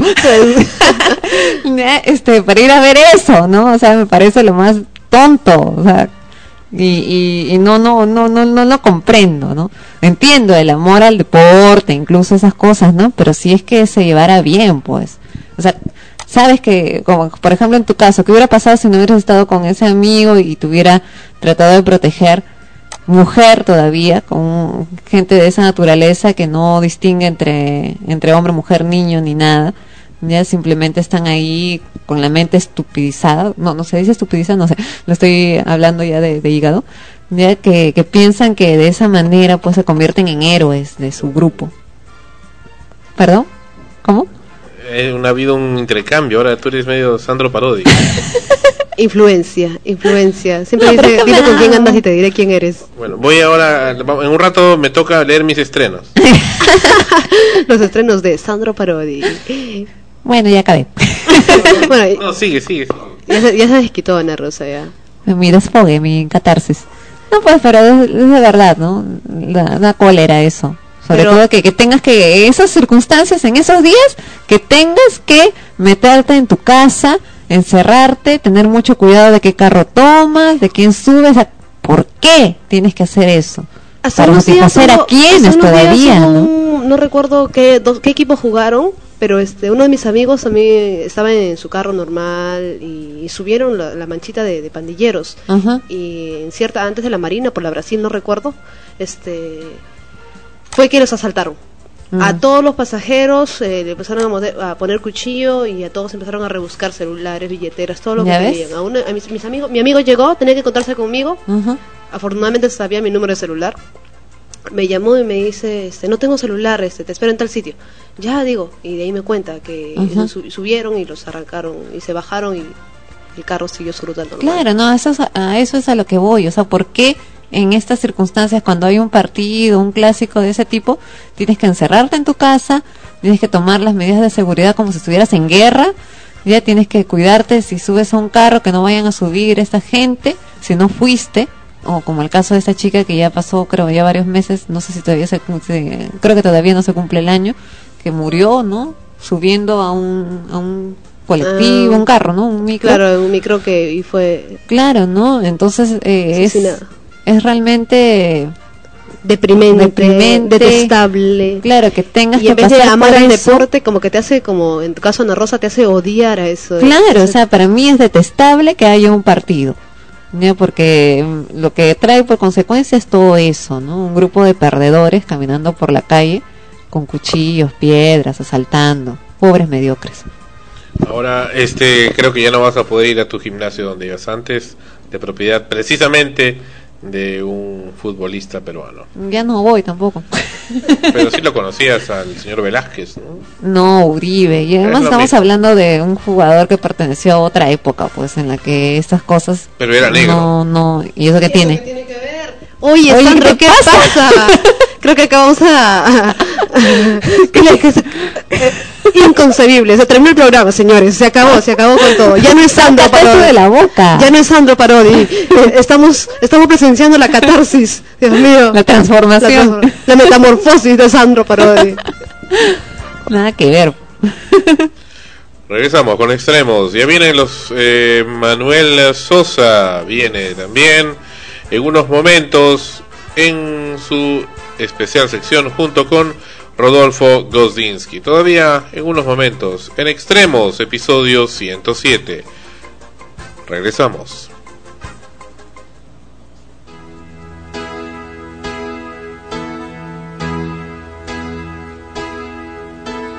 Vivo por ella sin saber si la encontré o me ha encontrado.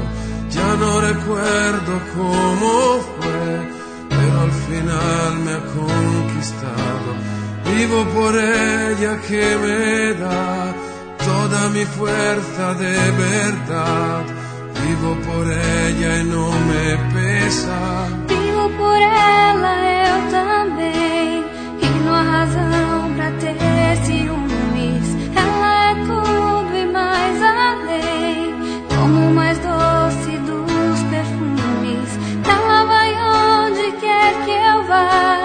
Não deixa a solidão chegar.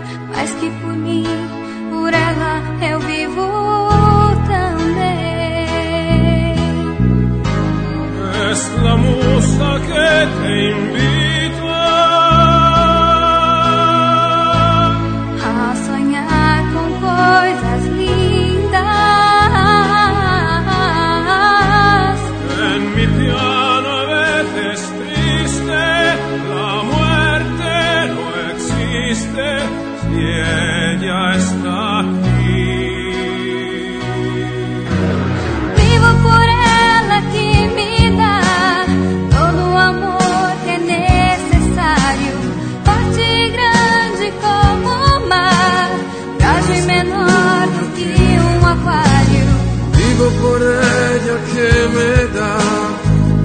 fuerza,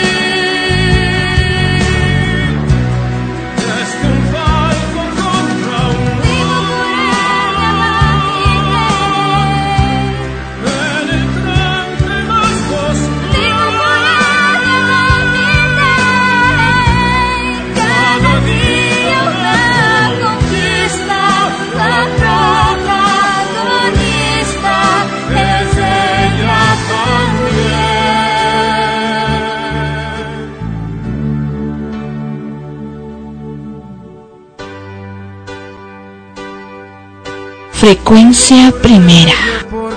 Sol, comunicación más allá de los sentidos. porque la música es así, fiel y sincera de por vida. Vivo por ela que me dá as noites livres para amar. Se eu tivesse outra vida, seria dela Ella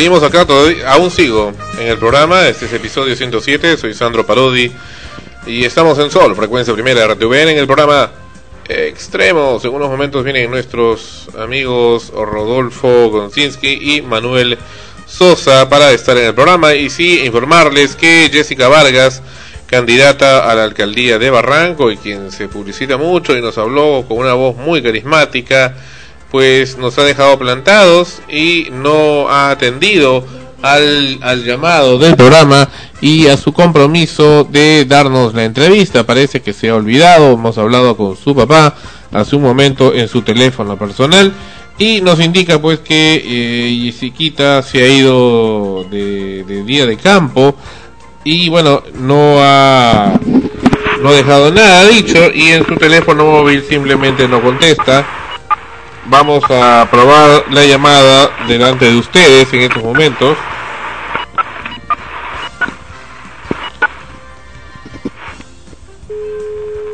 Ajá, ajá, parece que sí contesta. Bueno, este, vamos, vamos a, a tratar nuevamente de comunicarnos con Jessica en unos instantes a ver qué es lo que ocurre. Mientras tanto, les dejo a Esmeralda con Ana Rosa La Posta. Ojalá, ojalá que, ojalá que nos conteste, ¿no? Porque antes, hace un momento hemos estado intentando y sonaba ocupado, como dos, tres teléfonos que no contesta. Así que señorita Jessica Vargas, no, no contesta. No, no, no, parece que yo había marcado mal. Vamos a ver nuevamente. Este es un mensaje de Claro. Si desea, deje su mensaje en la casilla de voz. Bueno, ese es el mensaje que nos ha estado dando la- el teléfono de Jessica Vargas durante todo el episodio de ahora y es lamentable. Es lamentable porque precisamente es lo que dijimos, le pedimos que no ocurriera, porque eso hacía hacerle muy semejante al alcalde de Barranco actual y el desplante de ya dos años que está haciendo a ese programa, lo cual es completamente inaceptable. Y también es inaceptable el desplante que está haciéndonos la Policía Nacional del Perú y creo que vamos a tener que hablar ya con el ministro del Interior, porque esto ya es escandaloso. Hemos eh, reportado en, ante- en anteriores programas la forma tan eh, eh, tan tremenda y tan eh, ¿cómo les podemos decir? Eh, tan eh, de, hacer poco por parte de los policías y las autoridades policiales oficiales de la Policía Nacional del Perú respecto al estacionamiento en vereda, respecto a los ruidos molestos de alarma de los cuales estamos hartos, hartos en esta ciudad y por supuesto se tiran la pelota, dicen que están muy ocupados, que están haciendo celebraciones, que están atendiendo aquí, están atendiendo allá, pero de lo último que se acuerdan es de realmente ver los temas de fondo que los vecinos estamos reclamando, que la ciudadanía reclama y se olvidan que son funcionarios públicos y que no nos están haciendo un favor. Igualmente, la candidata Jessica Vargas pues tampoco está haciendo un favor. Y es el caso, acá ella manda su hoja y dice Barranquina profesional en turismo, si lo sabía, con más de 20 años de experiencia en gobiernos locales, ha desempeñado importantes cargos de confianza como asesora de la alcaldía y funcionaria de las áreas de turismo, desarrollo económico, social y desarrollo humano en las municipalidades de San Borja, Jesús María, Barranco, Surco, Miraflores y Lima. Y es vicepresidenta del Comité Cívico de Cooperación con la Policía Nacional de la Comisaría de Barranco. Dios mío, hablando de la Policía Nacional. y es la persona es la persona clave para que sea el programa de, de hoy pero la señorita Vargas por supuesto no tiene dentro de su prioridad mental la el clamor realmente el clamor de la ciudadanía plasmada a través de este programa porque el clamor de la ciudadanía señorita Vargas y también sepan ustedes autoridades no necesariamente se da a través de esos medios entre comillas conocidos o a través de esos medios que aceptan dinero para poder hacer esos cherries presentando a autoridades con supuestas grandes obras para cubrir realmente sus actos corruptos, para cubrir precisamente los actos que hacen en contra de la gente que votó por ellos para cubrir, por supuesto, cómo hacen oídos sordos y se hacen los idiotas frente a los reclamos verbales y escritos, individuales y colectivos de parte de la ciudadanía. Se hacen los sordos, se hacen los mudos. Esperamos, esperemos que Jessica Vargas haya tenido realmente un imponderable y esté en el siguiente programa, pero lo cierto es que no está ahora y debió, de- debió haber estado. Su presencia era necesaria y realmente ha quedado tan igual como el actual alcalde. Y ese es el gran cambio que pretenden hacer en Barranco. Otro candidato también, Martín del Pomar, pretende nuevamente tomar el, ah, el sillón municipal de ese alicaído distrito.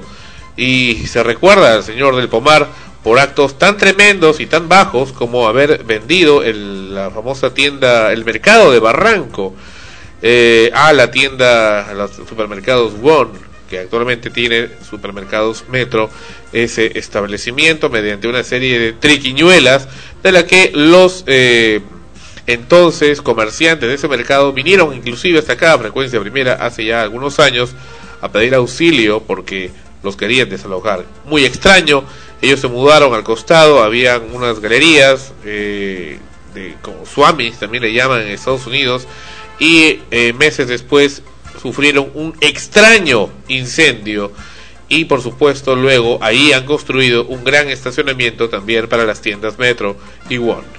En fin, eso es lo que está ocurriendo y con eso exterminaron completamente todo vestigio de ese mercado. Entonces, frente a ese tipo de actitudes, cuando hacen oídos sordos a la prensa independiente, nos preocupa, nos preocupa y nos llama la atención porque cuando hay elecciones como esta, he escuchado hace algunas semanas que estaban hablando, no sé si ustedes han escuchado, que decían, inclusive este hombre tan, eh, tan eh, mentado y tan eh, controversial inclusive por su empresa CPI, Compañía Peruana de Investigación de Mercados, la cual hace algunos años fue denunciada por fraude. Esta empresa nuevamente haciendo, tapando el sol con un dedo, por supuesto, y pasando la página, y como que la gente ya se olvida de eso, comienza a decir ahora que bueno, que en realidad para la alcaldía de Lima, de la ciudad de Lima, capital del Perú, solamente hay dos candidatos y el resto no existen. El resto no tienen opción, simplemente.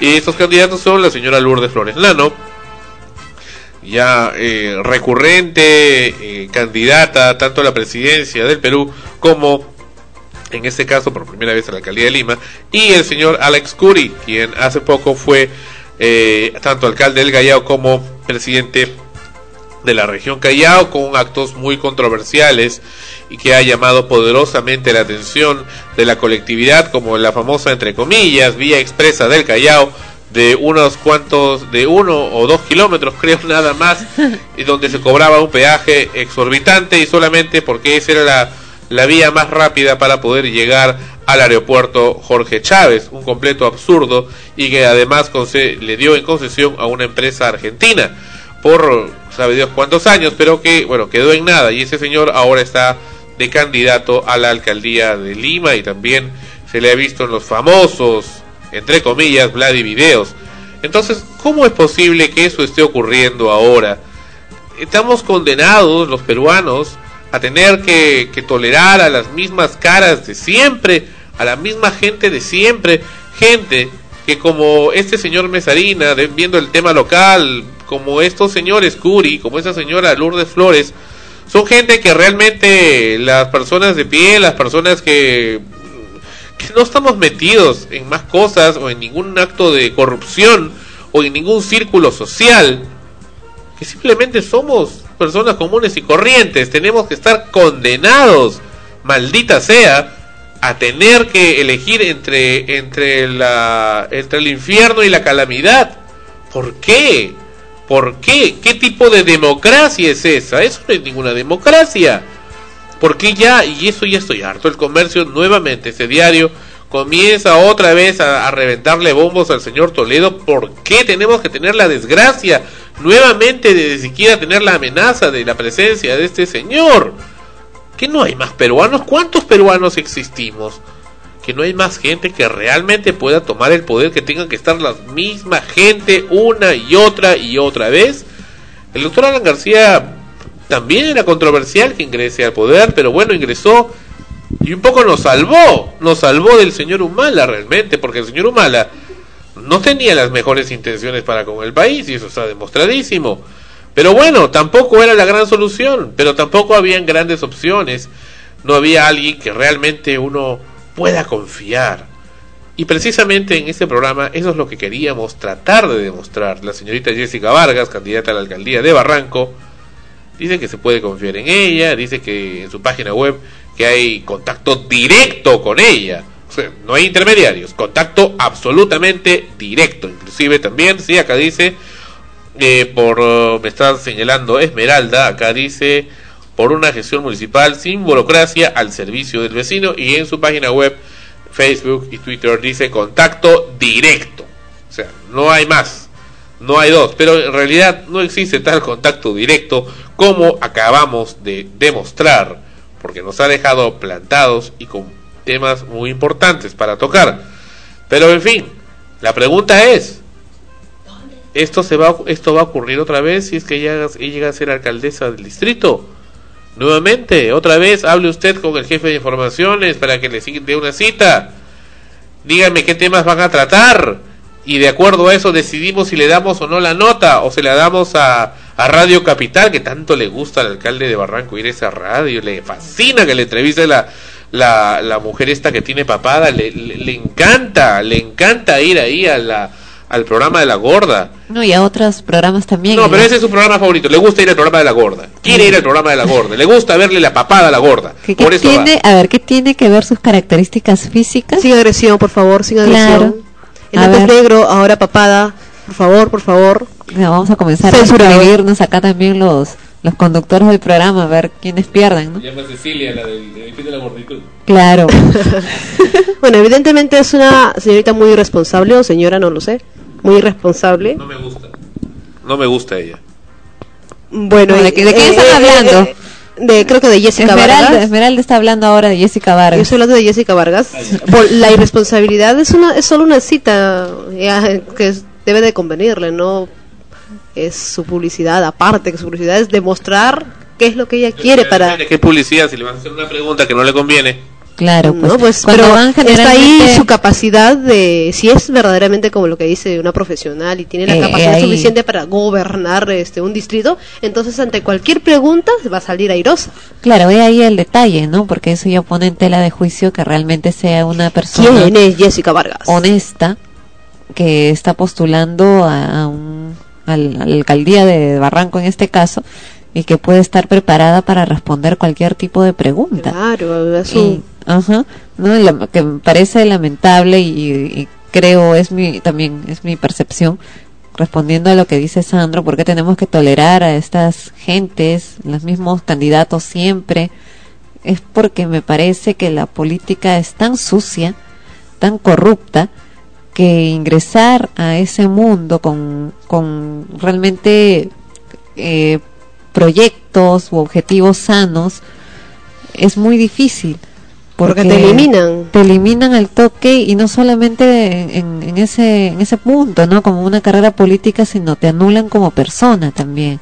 Pero más lamentable, Ana Rosa, es este el pueblo, porque ellos son los que al final y al, al fin y al ¿no? cabo tienen la decisión en sus manos y por desinformación o porque se dejan llevar por el CPI o por encuestas que solamente hacen ver pocos candidatos, entonces o Claro. votan por el mal menor Ajá. o por el que o a veces este por el que por el que veo porque ah yo lo conozco entonces voto por él entonces es irresponsabilidad del, del, del votante Claro, pero mm, es que es todo un engranaje, ¿no? Claro. Engranaje, eso me decía eh, Toledo.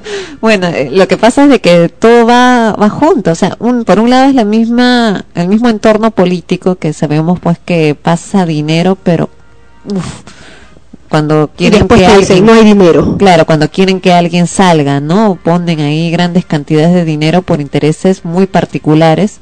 Por otro lado, tenemos una televisión que lo único que produce es basura, en la mayoría de los casos, y genera un espectador ignorante y limitado cerebralmente, que solamente se, se, se queda y se cierra en lo que ve al que le ponen al mediodía a, a transvestidos en la televisión hablando vulgaridades muchas veces y, y viendo como espectáculo que un par de mujeres siliconeadas se pelean por un hombre o cosas así al mediodía donde lo ven mujeres, amas de casa y niños o que vienen del colegio o que están de vacaciones o que están ahí y crecen creyendo que eso es lo que lo que debe ser en la sociedad. O En- simplemente, como dices, eso genera desinterés también. Ajá. No me interesa, yo, vi- yo me preocupo por mí, ah, que salga quien salga, no me importa. Claro, ¿no? Y entonces para ellos noticia es ver el chisme en la noche de qué personaje público ¿Quién le fue infiel a quién? Claro, salió a la calle y salió borracho. Y Si se puso o no se puso silicona, Ajá, no. si está más grande o no. Claro, ¿no? Entonces cosas como esas eh, se convierten ahora en noticia de interés nacional, ¿no? Y, y lo vemos también en los medios impresos, en la televisión. Entonces, ¿qué, qué esperamos, pues, de, en este caso, pues, de los votantes? si se han limitado a ello, ¿no? Y, y los han acostumbrado, han preparado el terreno para que la gente, la mayoría de la población, esté en- encadenada a ese tipo de mentalidad como borregos. Pero tampoco son santos corderitos. Ah, ¿de hablas? de la de la gente, de la gente. Si existe personas que tienen la capacidad, como dice, de abrir los ojos, entonces tampoco los demás, por el hecho de que me, me dan, me, me informan, la, la televisión me informa así, los periódicos me informan así, la radio me informa así, tampoco voy a, a, a seguirme o a ceñirme a todo lo que me dicen, ¿no? Por mi lado tengo que buscar yo información. Claro, pues, pero ese es tu caso. Pero hay personas que no, que, que creen así fehacientemente y ciegamente en lo que ven en la televisión y lo consideran bueno y consideran que eso es el debe ser y aman e idolatran a personajes que en realidad no te han dado, o sea, si tú los analizas no te dan nada, ni siquiera mínimamente inteligente. Hay mujeres, como el otro día comentábamos, ¿no? Que hacen cola desde la mañana, señoras, ¿no? Para ir a un programa de televisión a que le regalen una, una bolsa de arroz. Y yo, yo me pregunto, ¿no? ¿Y a qué hora están en su casa? ¿No cocinan cocinan? sus hijos? Claro, están ociosos, no trabaja esa gente. Como este programa Lima Limón, por ejemplo.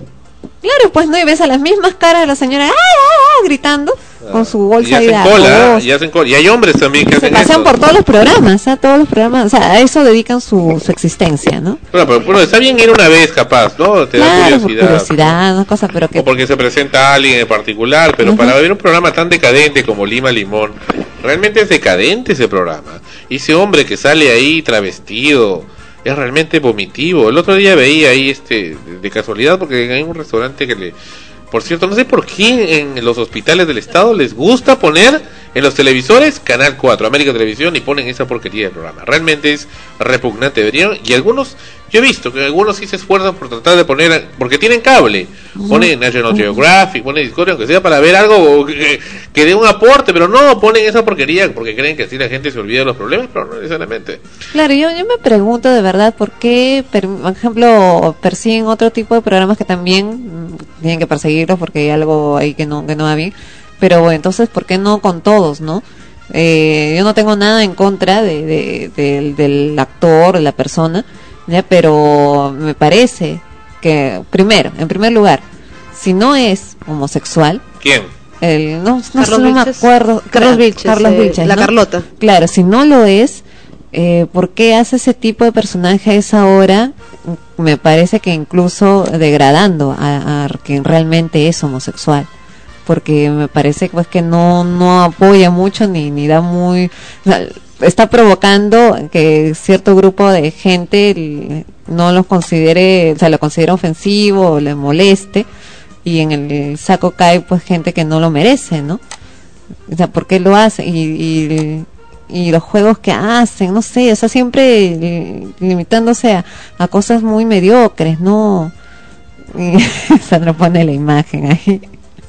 O sea, ese es un personaje que surge, me parece, en un programa humorístico. Sí, en- bastante tiempo. Claro, en ya. otra hora y, y en otro contexto, ¿no? Pero estamos hablando pues de amas de casa, de niños, como repito, que, que están ahí y que, ¿por qué tienen que llevarse la imagen de que un, un homosexual tiene que ser así?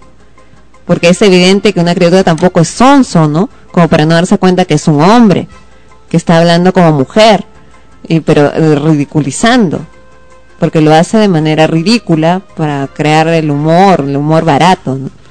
Eh, eso es lo que no me parece, no me parece que, que, que aparezca En a esa caso, hora. el y- personaje no está adecuado a esa hora. Claro, no, no, no está adecuado, no, no. Y a mí, si yo fuera gay, me ofendo. Sí, pues. O en todo caso, de repente tú piensas que saldría un este un gay de verdad. eh. Bueno, en todo caso, pues prefiero, ¿no? Que sea de, de verdad y, y sabrá cómo, cómo se presenta, ¿no? Como Pero Carlos no- Cacho. Cla- claro, bueno, Amor, Carlos amor. Cacho, Amor, claro. ¿no? Pero porque el problema de Carlos Cacho no es que sea gay ni que sea homosexual ni mucho menos. El problema de Carlos Cacho es que su mentalidad está regida también por ese clásico lo que vende, lo que le gusta a la gente y entrevista pues a a Susy Díaz, a Florcita, que sabes que las está, o sea, en el caso de Susy Díaz, bueno, no, ella es un business, ¿no? Pero a veces eh, usa personas, ¿no? Para ridiculizarlas también en, en- en cámaras, el chisme, eh, la intriga, ¿no? La, esas cosas que fomentan. Espectáculo. Claro, esas cosas El- que como fomentan. dice, como mal dice el- la farándula chola de Lima. Claro, pero fomentan esas cosas negativas. Eso es lo que no Lo que me ha parecido realmente escandaloso, asqueroso, vomitivo, es que el señor Belmont, que tanto defendía a la heterosexualidad, el señor Ricardo Belmont Casinelli, que tanto eh, fustigaba, castigaba, condenaba el afeminamiento, la homosexualidad y además impulsó a crear un canal de televisión de accionariado difundido donde quienes invirtieran en eso tendrían la garantía que en ese medio de comunicación se iban a cumplir, por supuesto, los valores que no se cumplían en los demás medios. Sin embargo, este señor Belmont ya nos recuerda que para los años 90, eh, ¿recuerdan ustedes ese personaje de eh, Wendy Menéndez, por ejemplo? eh, que era eh, bastante procaz, eh, fue precisamente en su canal donde comenzó a, a hacer muchas de sus apariciones televisivas, porque ya las hacía radiales. Laura Bozo también comenzó a hacerlo ahí en RBC Televisión. Y en tiempos más recientes, lo que tengo conocimiento y me da mucho asco, es que este pseudo comediante, Edwin Sierra, también lo hace ahora en Canal 11 Televisión, en RBC Televisión. ¿Qué hace ese sujeto ahí? ¿Qué hace ahí? ¿Qué hace en el canal de accionariado difundido? Y la respuesta yo se las doy. Y esa respuesta me la dio el mismo señor Ricardo Belmont al aire. Una vez que salía ahí en su programa, en RBC Radio hace muchos años, estaba, porque a veces se le daba por hacer el programa de un momento a otro. Se llamaba En cualquier momento. O sea, en cualquier momento estaba la música y ¡brac! se metía y hacía una o dos horas de monólogos. Bueno, de, de diálogos también con el público, pero mayormente eran monólogos del mismo para sentirse, darse un poco de, de baño de público. Pero lo que ocurría es que yo llamé y bueno, le dije, señor Belmont, me da mucho gusto hablar con usted, mire, soy periodista tal, tal, tal, y yo he con mucha ilusión comprado acciones de su canal, que eso, que lo otro, eh, para que sea un canal así público y para hacer, obviamente, manteniendo los niveles comerciales y, y que, que pueda ser rentable y todo eso, pero caramba, dar realmente un aporte a la audiencia y hacerlo de forma mucho más consciente, etcétera, etcétera. Y la respuesta del señor Belmont, ¿sabes cuál fue? Me preguntó, ¿cuántas acciones tienes? Al aire, ¿cuántas acciones tienes?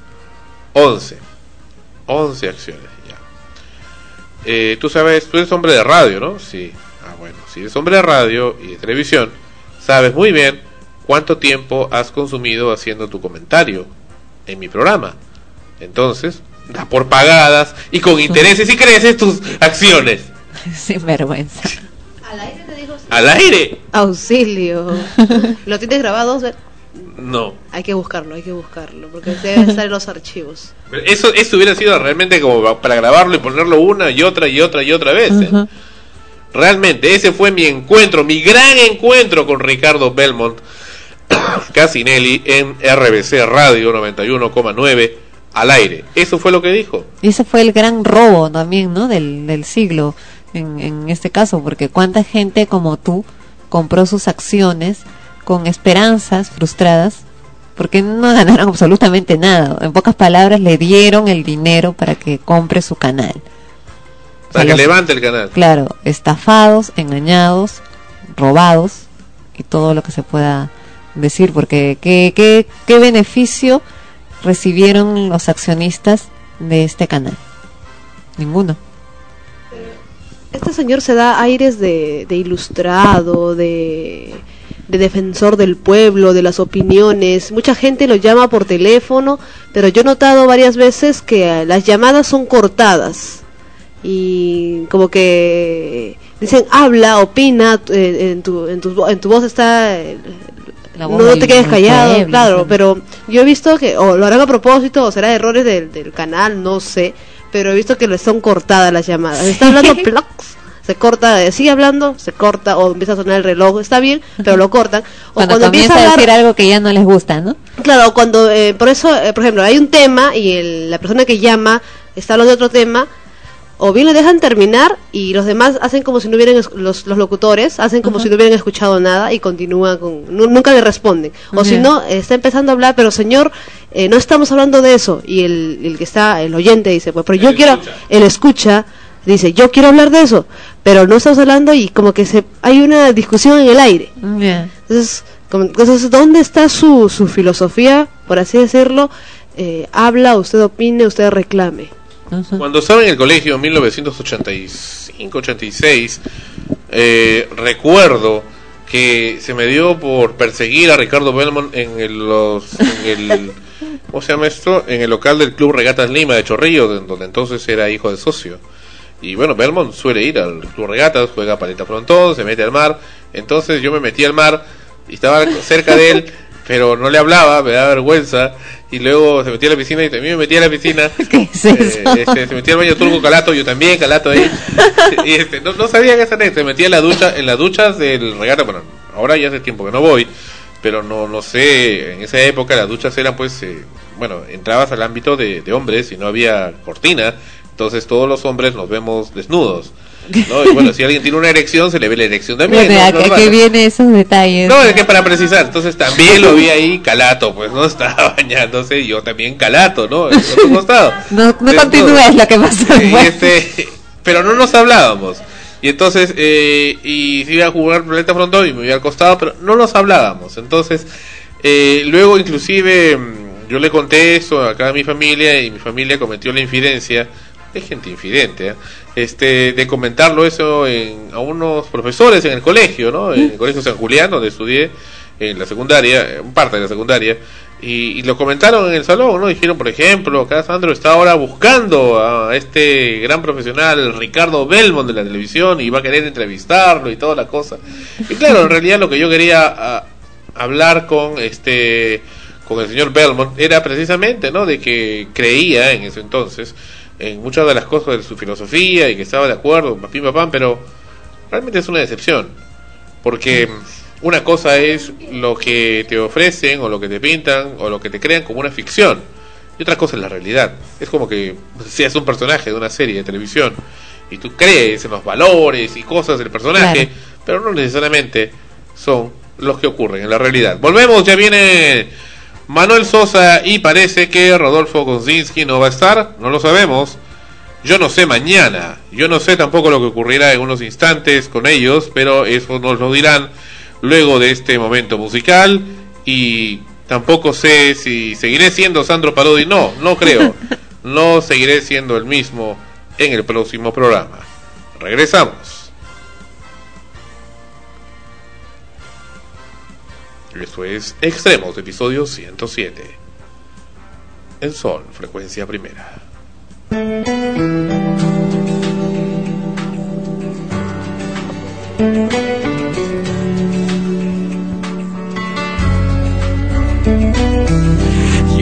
Si tú, no sé si yo seguiremos siendo como hoy. No sé si después de amanecer vamos a sentir la misma sed. ¿Para qué pensar y suponer? No preguntes cosas que no sé. Yo no sé. No sé dónde vamos a parar, eso ya la piel nos lo dirá. ¿Para qué jurar y prometer algo que no está en nuestro poder? Yo no sé lo que es eterno, no me pidas algo que es del tiempo. Yo no sé mañana, yo no sé mañana si estaremos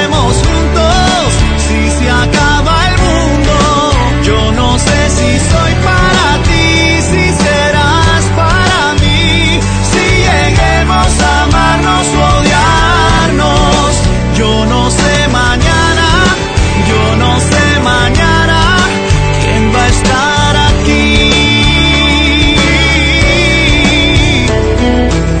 De un café pasamos al sofá, de un botón a todo lo demás. No pusimos reglas ni reloj aquí estamos solos tú y yo.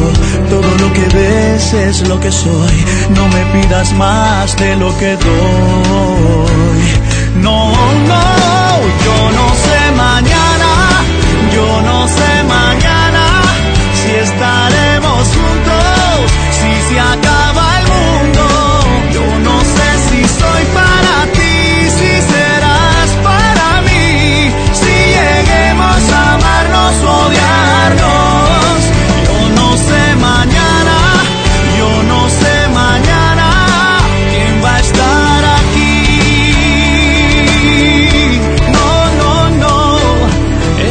vida es igual que un libro, cada página es un día vivido. No tratemos de correr antes de andar, esta noche estamos vivos, solo este momento es realidad.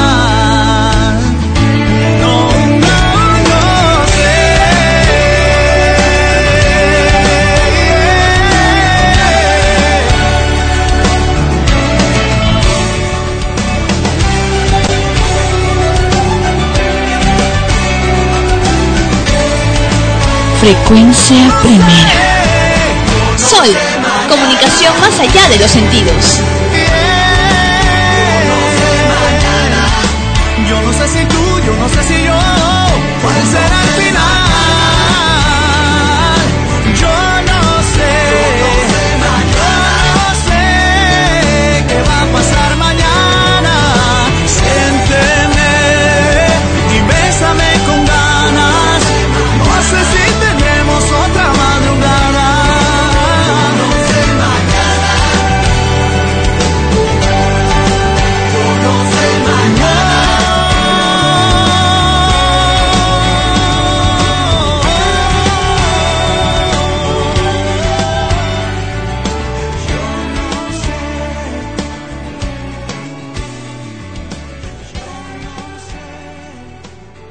Esta maravillosa canción se llama, es una versión especial, inclusive eh, nueva, es un remake de la misma canción que recién ha sido lanzada. Eh, bueno, fue lanzada el año pasado, 2009, pero es una nueva versión de la misma canción, pero esta vez es la segunda versión en versión pop. Yo no sé mañana con Luis Enrique. ¿En dónde? En Extremos, episodio 107.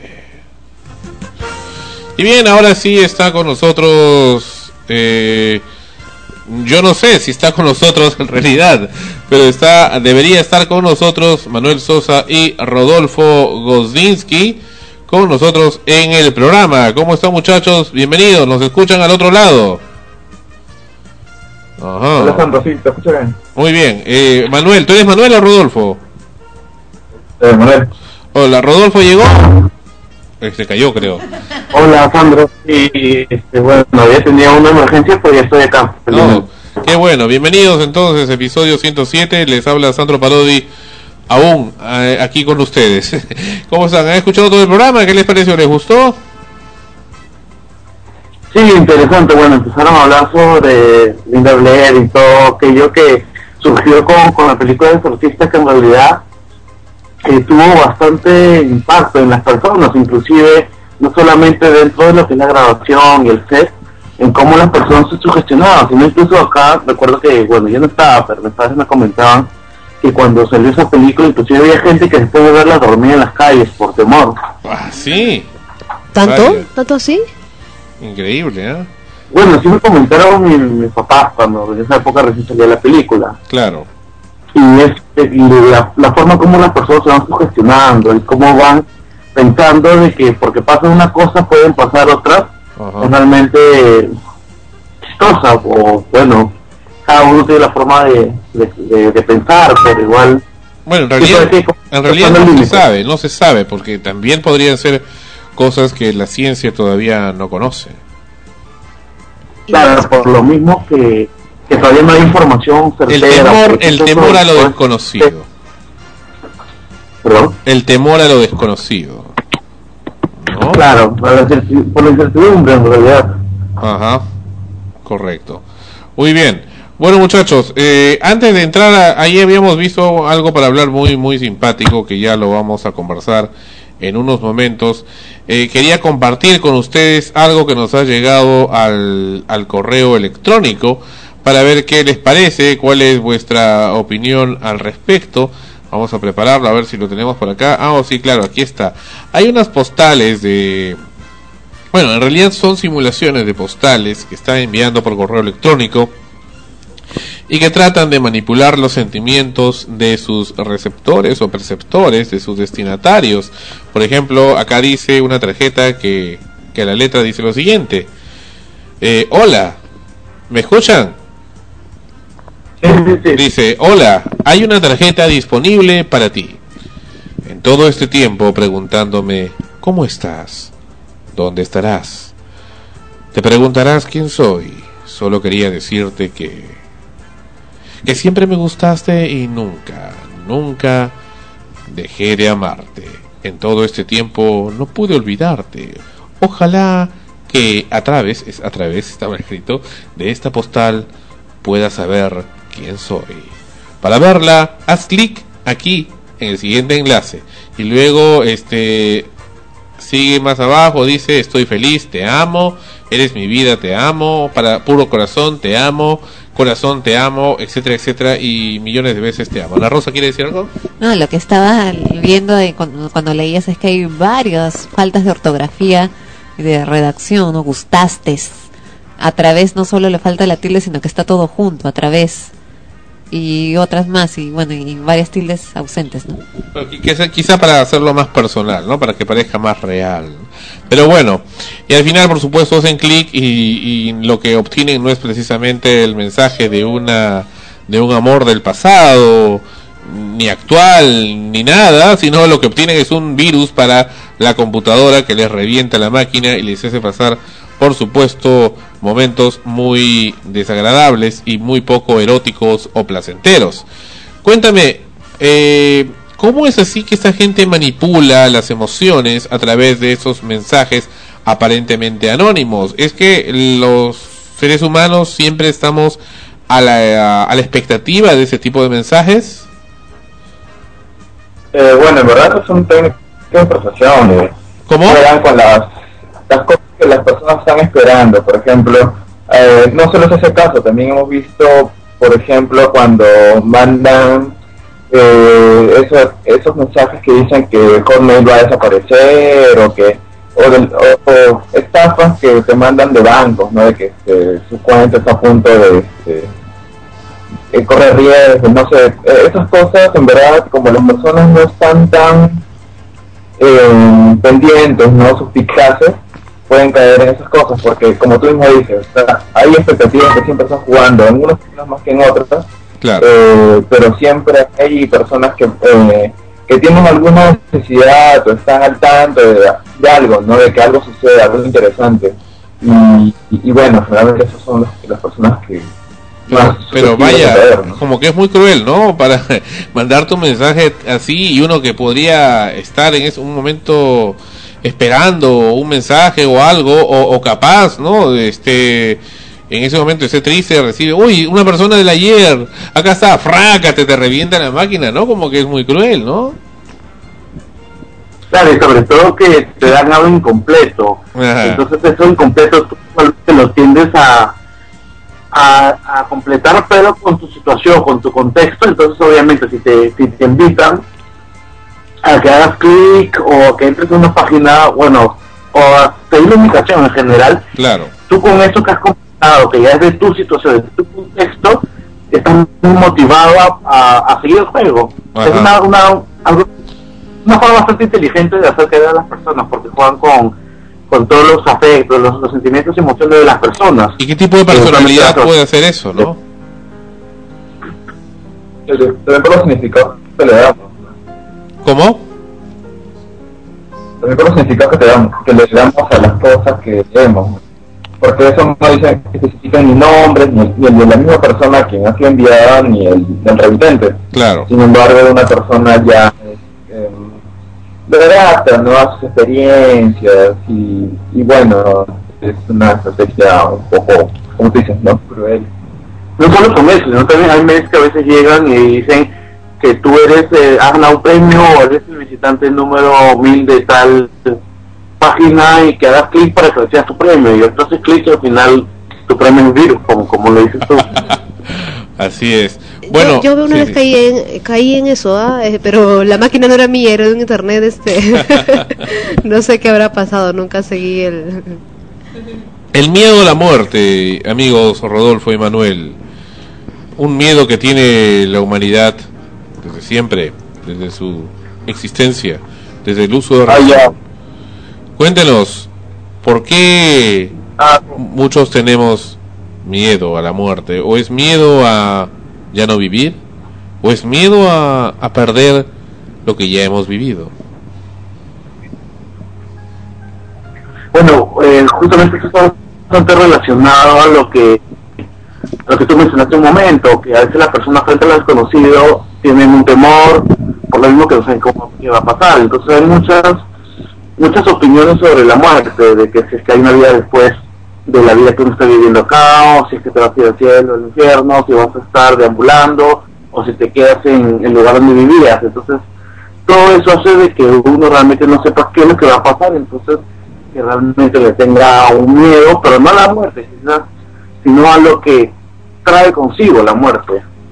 Tampoco es algo que no tengamos una idea de que sea, ¿no? O sea, no es algo totalmente desconocido. Sí hay la incertidumbre, pero sin embargo le hemos dado de manera personal y por la socialización, por la relación en casa, por los amigos, por la sociedad en, en general, eh, qué cosa representa eh, acabar con la vida, ¿no? Muchas veces eh, la religión generalmente lo estereotipa como que es un castigo, ¿no? Donde vas a un momento donde vas a eh, vas a pagar todas las culpas que tienes, todas las cosas que has hecho mal, o también, pero también eh, son, otros ven como que bueno, es una salida para, para mis problemas, un escape de la realidad, o no sé, o inclusive otras religiones lo ven como una nueva forma de empezar, es en verdad bastante relativo tanto el significado que nosotros mismos le demos, no en cuanto a nuestra propia valoración, nuestras experiencias, nuestras expectativas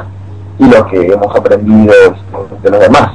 Claro, y sobre todo que también implica una renuncia a todo aquello que nosotros tenemos actualmente, ya sean seres queridos o también cosas materiales o situaciones, que la cual nosotros sabemos que una vez que, que bueno, llegue la muerte, no vamos a perderlo todo, pero en realidad, si es que estamos muertos, ¿cómo realmente podríamos sentir que lo hemos perdido todo? ¿Me entiendes? Acá también está el hecho de que muchas personas estamos eh, como con sentimientos de que no hemos cumplido ciertas cosas, nos hemos quedado eh, con situaciones inconclusas, no nos hemos realizado, hemos hecho lo que hemos querido, sentimos que no hemos aprovechado el tiempo y también es eso, ¿no? De que con la muerte no hay una segunda oportunidad como para terminarse esas cosas. Es por eso que también, aparte del miedo en sí de, que todo se acabe, es que se acaben nuestras oportunidades, ¿no? Chicos, hay, hay un detalle en todo esto, ¿no? Creo que todos, eh, todo ser humano en algún momento eh, piensa en esa posibilidad, en la muerte y todo, y le tiene el temor clásico porque efectivamente uno no sabe qué va a pasar después de, de, de que se muere, ¿no? Pero ¿qué pasa con esas personas que están permanentemente eh, viviendo con ese temor? Y, y lo peor de todo es que al estar viviendo con ese temor, no viven la vida que tienen y, la, y retrasan. Uno no sabe en qué momento va a morir. Lo clásico es pensar que cuando te hagas viejito te mueres, pero hay gente que muere joven, que sale a la calle y lo echan un carro, les eh, surge una enfermedad imprevista, qué sé yo, en cualquier momento un accidente, un, asesinato, en fin, miles de formas que una persona tiene de, de morir en el momento que uno menos lo pueda esperar, lamentablemente pero por estar pendiente de eso, eh, no viven, no quieren avanzar, no quieren envejecer, no quieren llegar a ser ancianos porque saben que esa es la última etapa de la vida y por estar pendientes de eso no viven su vida como debería de ser y se pierden de muchas cosas. Claro, básicamente eso tiene su base en la constitución ansiosa de la persona. Cuando una, cuando la persona está, bueno, despierta, y comienza a preocuparse por qué es lo que le va a suceder en la mañana o durante el día. O sea, un montón de ideas anticipatorias que usualmente tienen un lado negativo o pesimista. Pero ya cuando se vuelve, perdón, ya cuando se vuelve patológico o extremo, ya eso se puede convertir en fobias o se puede convertir también en, en personas que son hipocondríacas, que piensan de que tienen enfermedades cuando no lo son. Entonces ya viven más preocupadas de lo que les puede pasar que realmente de lo que les está pasando actualmente. Entonces, como tú dices, Ana Rosa, es de que tanto se preocupan en, en que si van a estar bien, en qué deben hacer para no tener un accidente o qué deben hacer para no enfermarse, que dejan de vivir realmente su momento. Entonces al final va pasando el tiempo y se dan cuenta de que por preocuparse en el futuro, prácticamente todo su pasado no, no, la han, no la han disfrutado, no la han vivido de una forma adecuada.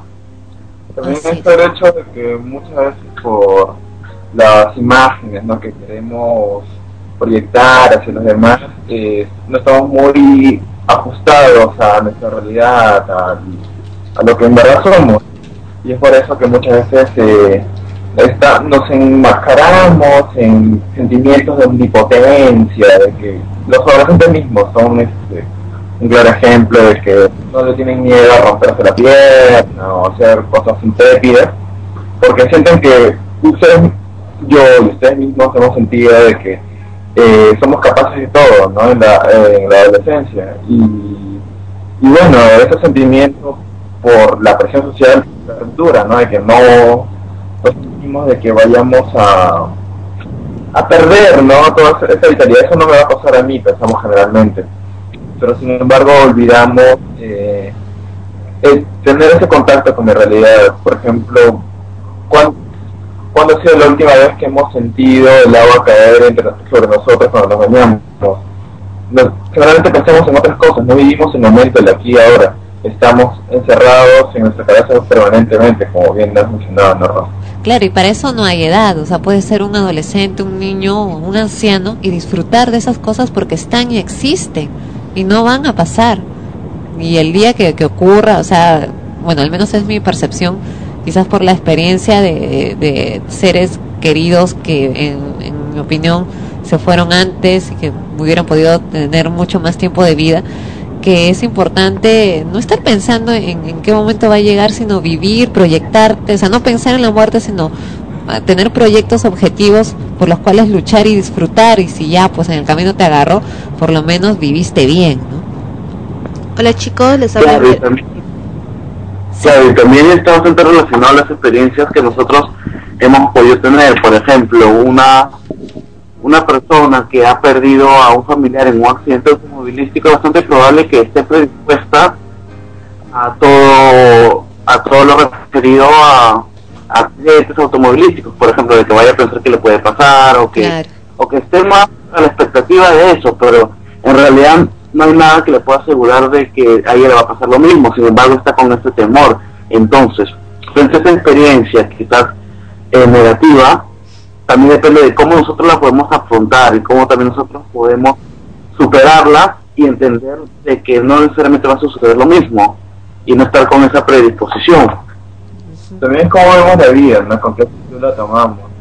Porque, como bien mencionado, muchas veces estamos en otra y no, nos distraemos en tonterías. Y la gente en verdad no sabe qué cosa hacer para ser felices. No tienen un plan de, de vida, no tienen organizado más o menos cuáles son las metas a las que quieren llegar. Y es por eso que muchas veces se, se dedican a simplemente pasar el tiempo y en verdad generan estos sentimientos de haber desperdiciado parte importante de su vida. y comienza el temor a, a- a morir. Claro, has mencionado algo muy importante. Cuando, cuando una persona se siente infeliz en su vida, es, eh, tú te pones a pensar por qué, ¿no? Si, si tiene, tiene, o sea, todos los seres humanos tenemos oportunidades a montones a nuestro alrededor, incluso en, en los momentos más tristes o una familia muy pobre, si está con la persona que quiere, eh, tiene ahí desde ese momento, aunque sea una mínima razón, para poder tener un momento feliz. Pero cuando alguien se siente infeliz es probablemente por lo que dices, que no, no se ha proyectado, no ha tenido objetivos en la vida, simplemente ha, ha vivido como, como venga y se da cuenta pues que no ha hecho nada productivo, o al menos no ha luchado por algo.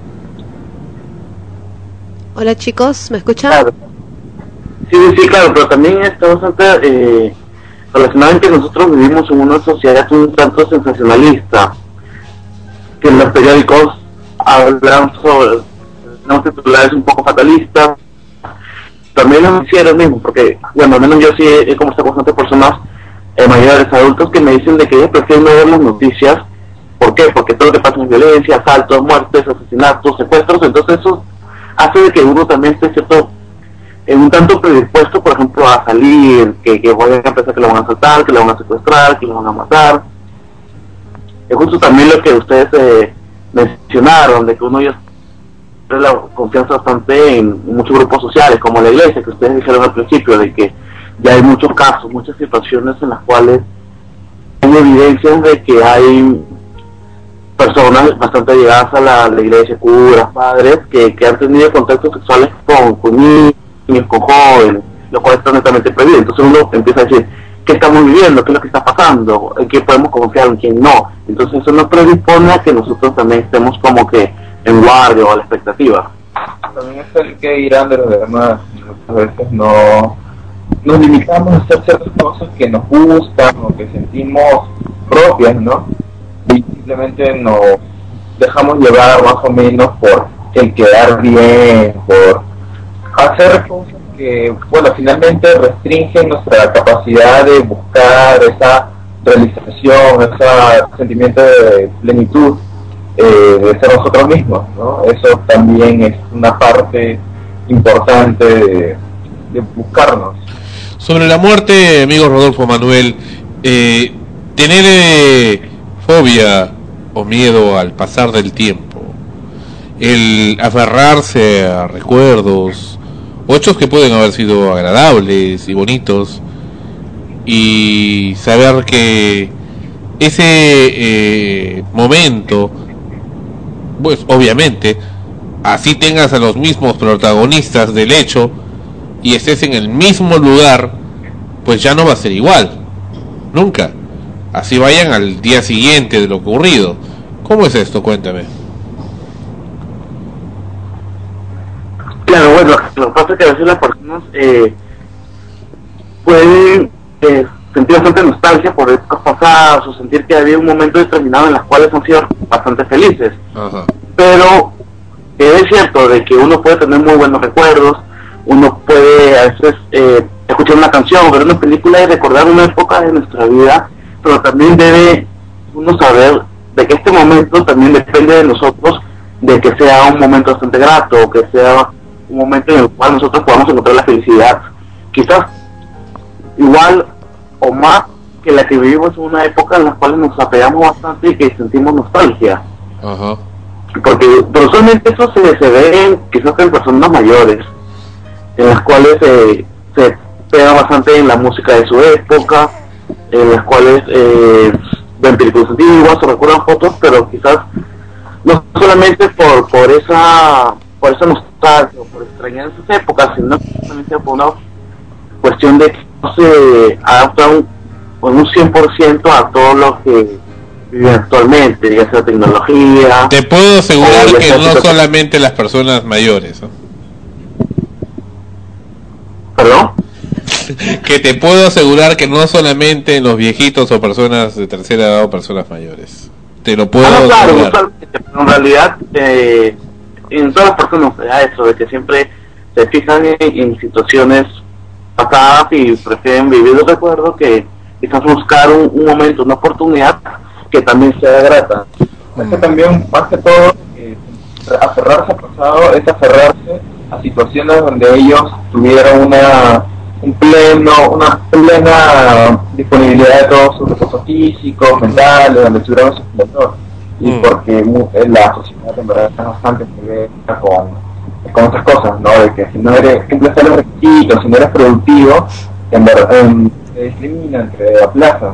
Y es por eso que los ancianos o las personas que están próximas a la muerte eh, generalmente comienzan a tener estos eh, sentimientos, ¿no? De ser ya un de ser poco productivos, de se valoran a sí mismos porque tenemos eh, metidos en la cabeza de que el trabajo significa al hombre y todo. Bueno, está, hay una lucha, ¿no? Entre la desesperación ante el fin de la vida y la integridad con la que hemos vivido. Pero ¿cuál es el problema? O sea, ¿cuáles serían las consecuencias negativas en el hecho de que una persona, y no estamos hablando de un anciano, sino una persona medianamente joven, o sea, no un adolescente, un jovencito, pero tampoco un anciano, no una persona madura, esté aferrada al pasado? Eh, perdón, no, no te escuchamos bien. A ver, te explico. Hablamos de una persona que no necesariamente es un anciano, sino una persona medianamente joven.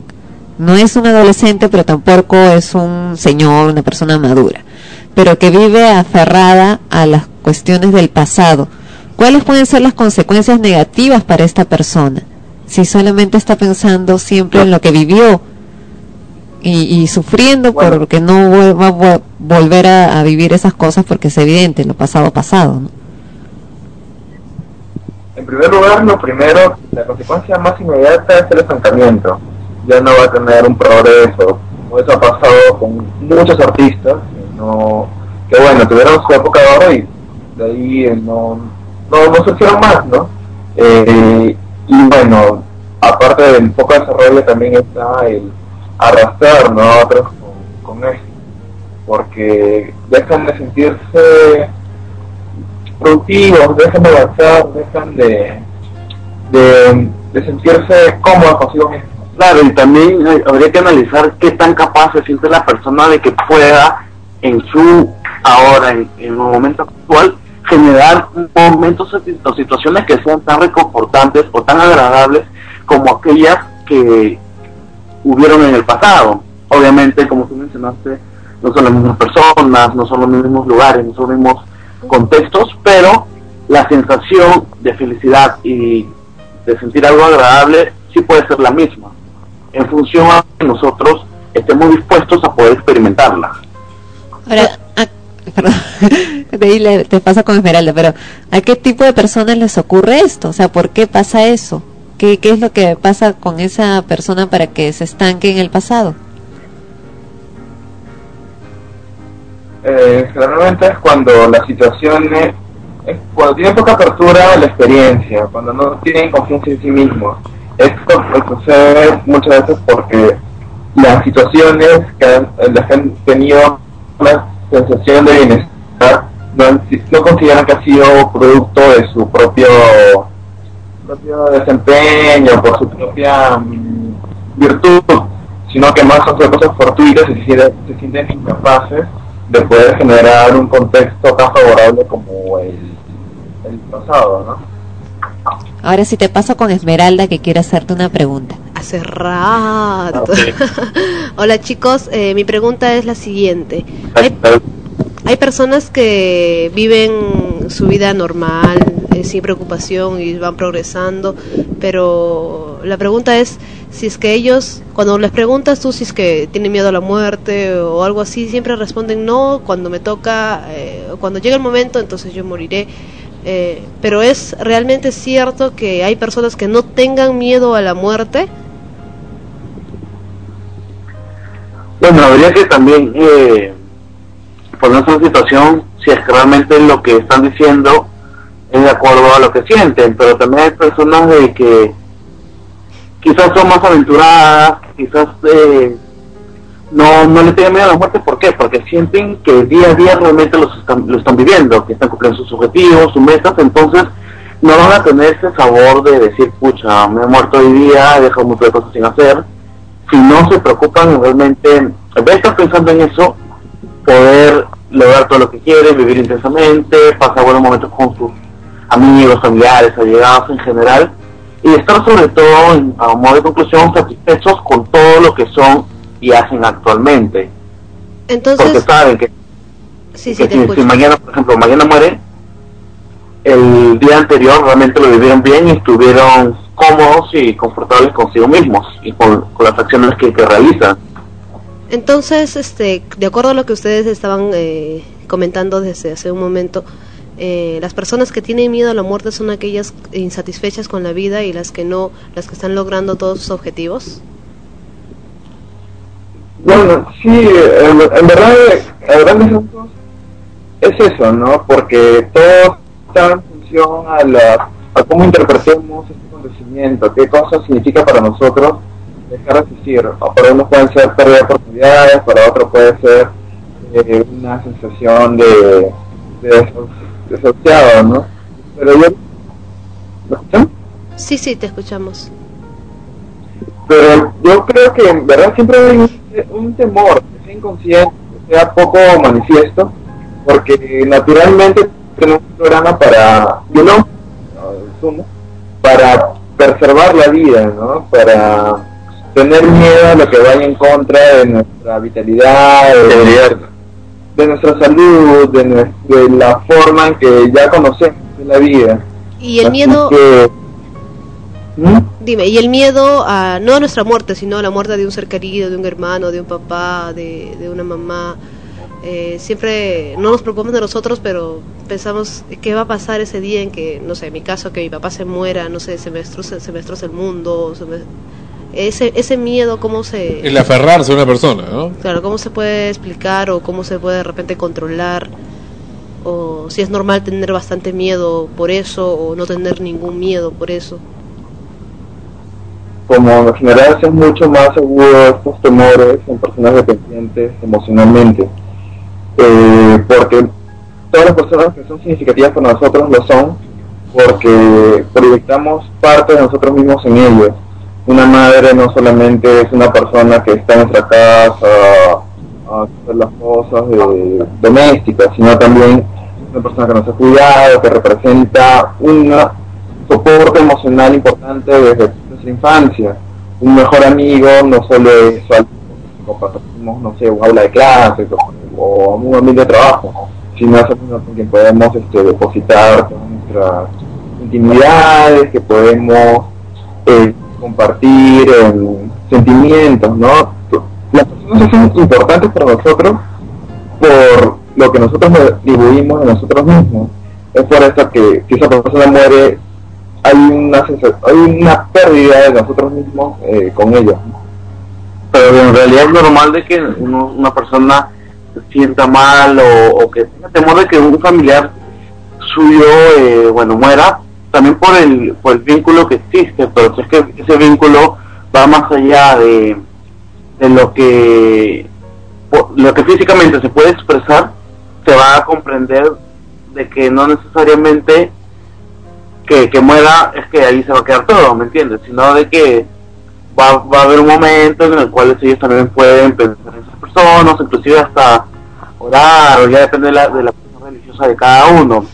Pero, si bien es cierto que el duelo es, es algo normal, cuando ya se vuelve patológico ya habría que también eh, prestar bastante atención a esa persona, porque ya no solamente es lo que respecta a la pérdida de la persona, sino que ya se ve afectada en las actividades y en todo lo que la, la persona está realizando. Y, la, y otro, otro tema también que me interesa, creo que ustedes llevan eh, el curso de parasitología, parapsicología. Este, ¿Hay algo más después de la muerte o, o cómo se puede explicar, por ejemplo, las historias de, de algunos lugares o incluso yo recuer, recuerdo, perdón, que una, tenía una amiga que había falle- de esta amiga había fallecido una tía que me contó que en la muerte eh, en un pie le había entrado bien el zapato, pero en el otro no le quería entrar, o se le ponía y después de un rato eh, la persona estaba muerta y botaba el zapato. Y mi amiga me decía que, que a ella le dijeron o le contaron que la tía no quería morir todavía y por eso es que rechazaba la ropa, rechazaba el zapato o no le gustaba para que fuese enterrada. ¿Existe eh, algo más atrás de la muerte o cómo ustedes lo ven en, como psicólogos? Bueno, en realidad, lo vemos desde el aspecto de la ciencia, eh, si es que no hay algo en realidad que es observable o algo en que se haya eh, podido estudiar, realmente no existiría.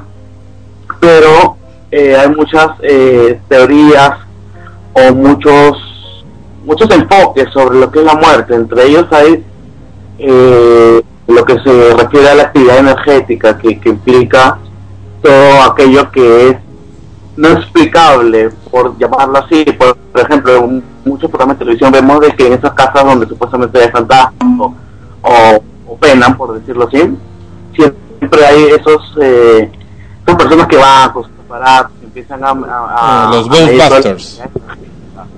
entonces, en un punto, en un punto específico donde esa actividad energética es bastante alta, supuestamente significa de que hay, hay la presencia de un espíritu, de un alma. Pero en realidad, no es cierto de que le dan el, el aspecto científico o, o de estudio a dicho evento, no se garantiza de que realmente es un fantasma. Entonces, realmente eso es algo bastante incierto. Entonces, ya, ya llega, por lo menos que es incierto, se vuelve subjetivo. Entonces, ya depende de cada persona si es que realmente va a creer de que la persona puede quedarse o no, de, de- en qué.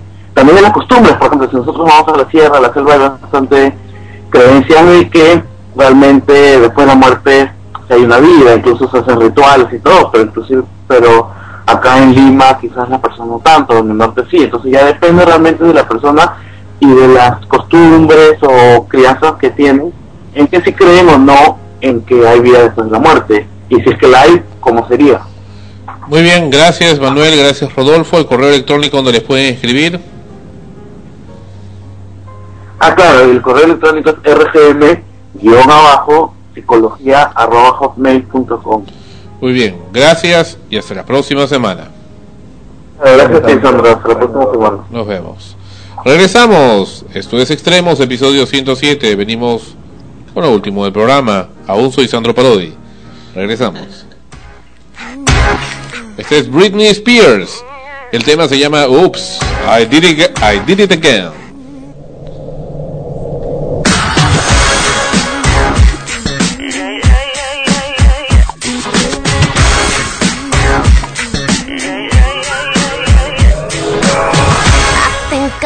Did it again. I made you believe we're more than just friends. Oh, baby, it might seem like a crush, but it doesn't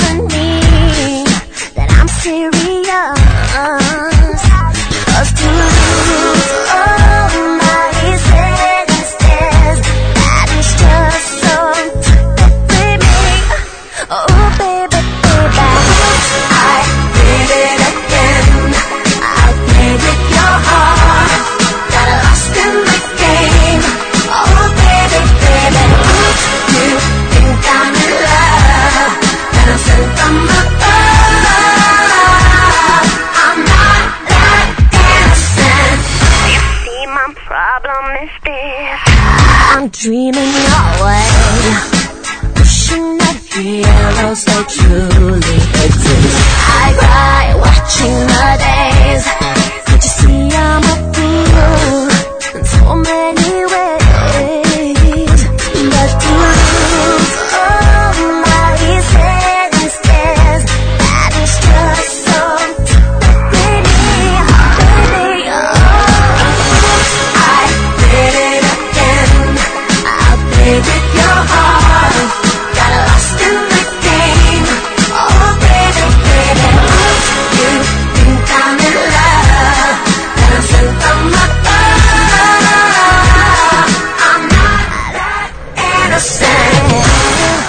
Frecuencia primera.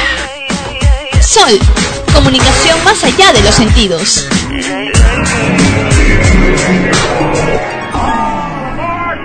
Brittany, before you go, there's something I want you to have. Oh, it's beautiful. But wait a minute, isn't this?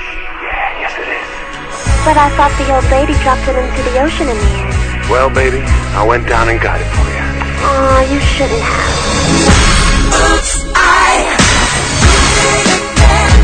Thank you.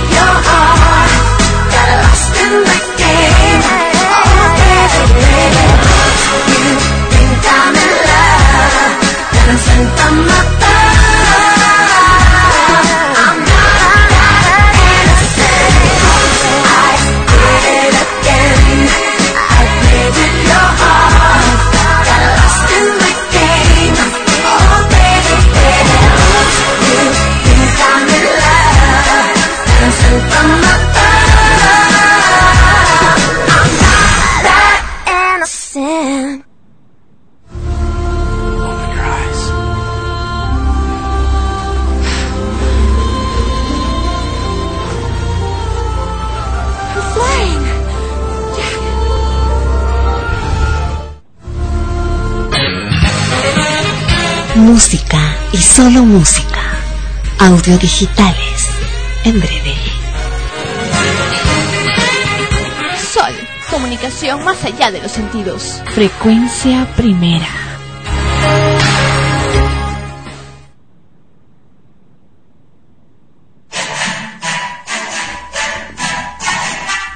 Extremos está llegando a ustedes por cortesía de cotear.pe. En el Perú, comprar o vender por internet es cotear. Este programa se retransmite en podcast en frecuenciaprimera.org slash extremos podcast. Y ahora sí, los estrenos con Ana Rosa en la parte casi final de Extremos, episodio 107 y quien les habla aún es Sandro Parodi, episodio 107. Aquí está. Así es, continuamos con la temporada de la obra La de 4000, que se presentan en el Centro Cultural Cafae los viernes y sábados a las 20 horas y los domingos a las 19 horas. La temporada de ellos va hasta este mes, solamente hasta el 30 de mayo. También continúan en temporada extras hasta el en julio, hasta el 18 de julio, en el Teatro Mario Vargas Llosa de la Biblioteca Nacional del Perú, de jueves a domingos a las 20 horas. Agosto en el Teatro de la Plaza Isil, de jueves a martes a las 20 horas y los domingos a las 19 horas. Kilari en el Teatro Británico los sábados y domingos a las 16 horas. Como mencionáramos también todos los domingos a las 20 horas en el Sashmo de Miraflores se presenta el Chop de los Choppets. Y también tenemos Comer, obra en tres platos para estómagos hambrientos de jueves a domingos a las 20 horas. Los estrenos de esta semana, esta semana precisamente se está estrenando La Sagrada Familia en el Teatro Marzano. Ellos van a estar de viernes a lunes a las 20 horas. Lo mismo que El Enfermo Imaginario en el Teatro de la Plaza Isil los sábados y domingos a las 16 horas. Las neurosis sexuales de nuestros padres también ha iniciado su temporada esta semana en el Igna de Miraflores, lo- de jueves a domingos a las 20 horas. Y el musical 2010 Éxitos que marcaron historia todos los viernes, sábados y domingos a las 20 horas en el Teatro Segura. Próximos estrenos. Se viene Romeo y Julieta, pero esta vez para niños. Romeo y Julieta es un clásico de la literatura escrita por el dramaturgo William Shakespeare. En esta ocasión hemos adaptado para que sea accesible al público familiar e infantil, es lo que nos dice la nota de prensa. En la ciudad de Verona hay dos familias enfrentadas desde generaciones, los Capuletos y los Montesco. Los Capuleto dan una fiesta de disfraces en la que se infiltran cubiertos con máscaras unos cuantos jóvenes de la familia Montesco. Entre ellos está el único hijo Montesco, Romeo. Julieta, la hija de Capuleto, ha sido comprometida ese mismo día con el príncipe de Verona. Pero en la fiesta conoce a Romeo y ambos se enamoran perdidamente, llegando al punto de casarse secretamente. Sin embargo, Teobaldo, primo de Julieta, sospecha del amor que Romeo siente por su prima y lo reta a un duelo, algo que está severamente prohibido en Verona. Exijo una satisfacción. Así es. Romeo intenta disuadir a Teobaldo, pero este insiste en luchar, lo cual acarrea la desventurada muerte de- del primo de Teobaldo, por lo que Romeo es desterrado de Verona. Romeo es cuando se va, se culpa de la muerte de Teobaldo. Julieta está desesperada porque su padre ha acelerado sus planes de boda con el príncipe de Verona, por lo que Julieta acude a Fray Lorenzo para pedir ayuda. Este le da una poción, o sea, metió la pata a Fray Lorenzo, con la cual permanecerá como muerta durante dos días, tiempo en el cual Romeo será informado del plan y después volverá a la vida para encontrarse con su amado. Sin embargo, la intromisión del ama de Julieta frustrará los planes, frustrará los planes del Fray, y como consecuencia nuestra historia tiene un gran giro dramático en el que el final será decidido por el público mismo en el teatro. Lo dirige, dirige esta obra Roberto Boyle y actúan Chiara Molina, Giampiero Mubarak, Nicolás Fantinato, Edwin Vázquez, Fernando Pasco, Úrsula Kellenberger, Juan Carlos Díaz y Edson Dávila. No. Y se presentan en el Teatro de la Alianza Francesa a partir del 22 de mayo hasta el 18 de julio, los sábados y domingos a las 16 horas. Otra obra que se va a estrenar próximamente es El Chico de la Última Fila. Chico del busto. Un adolescente boyerista nos guía a través de la vida íntima de una familia aparentemente normal. ¿Cuáles son sus límites? Un maestro y su alumno, un duelo de inteligencias en el que una de las partes debe asumir su rol como guía. El chico de la última fila, una inquietante comedia para todos aquellos que queremos seguir aprendiendo todos los días. La obra se presentará en el Teatro del Centro Cultural de la Pontificia Universidad Católica del Perú a partir del 27 de mayo hasta el 26 de julio, de jueves a lunes a las 20 horas. Cine. Se ha estrenado esta semana para los más pequeñines y algunos grandito- grandecitos también que les gusta ir a ver.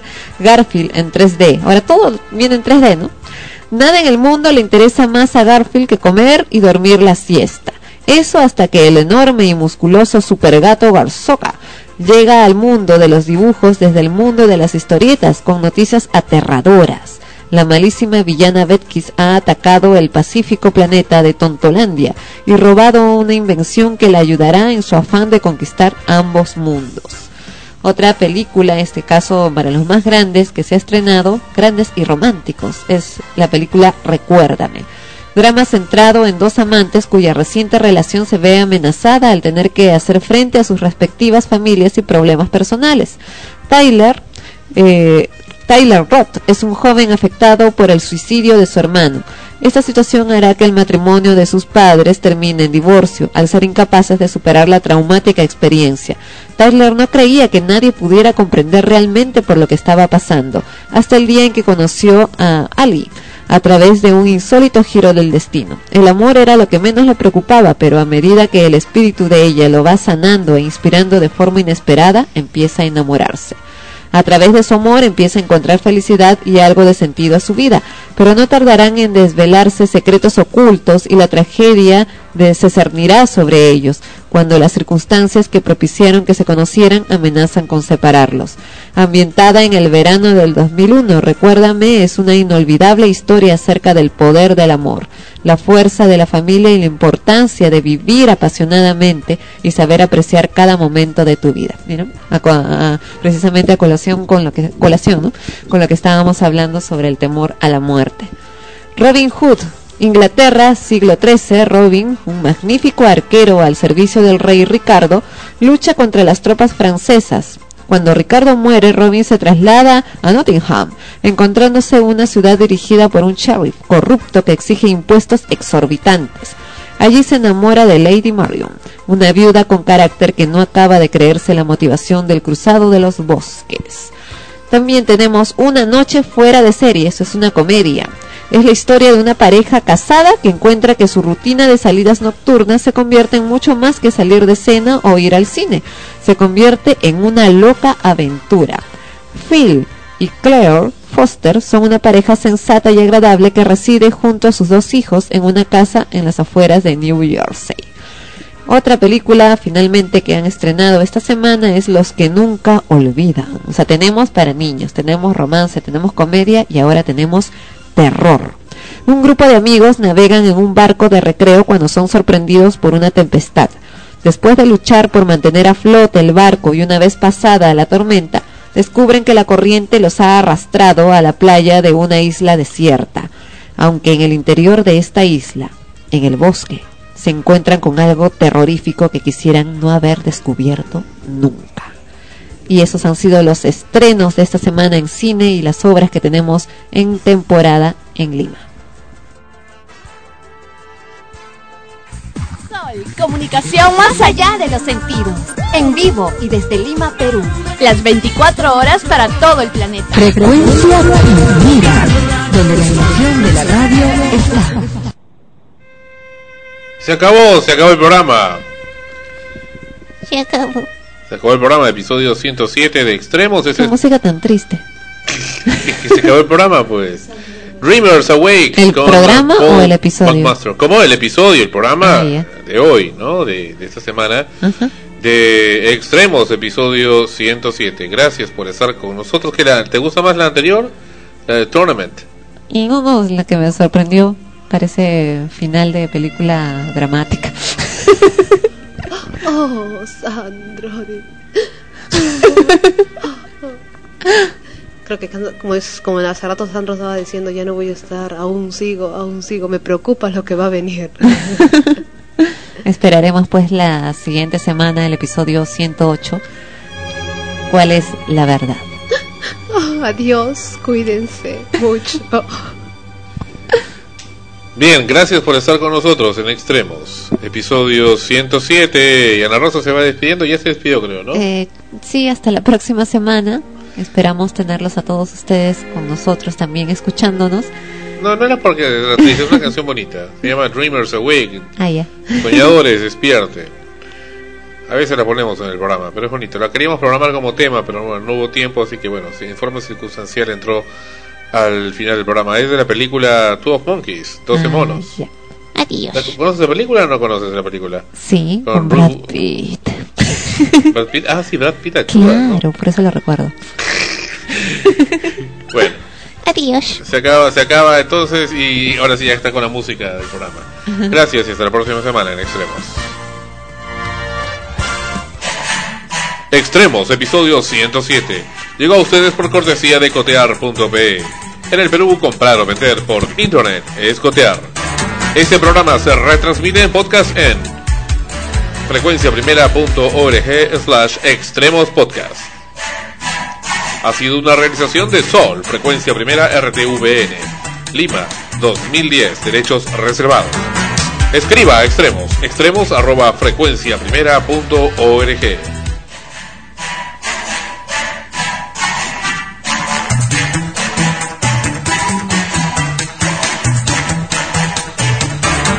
Conducción, Sandro Parodi Serna, Ana Rosa Liendo. Reportera, Esmeralda Chaupis. Consultores psicológicos, Manuel Sosa y Rodolfo Gozinski. Productor y director general, Sandro Parodi Serna.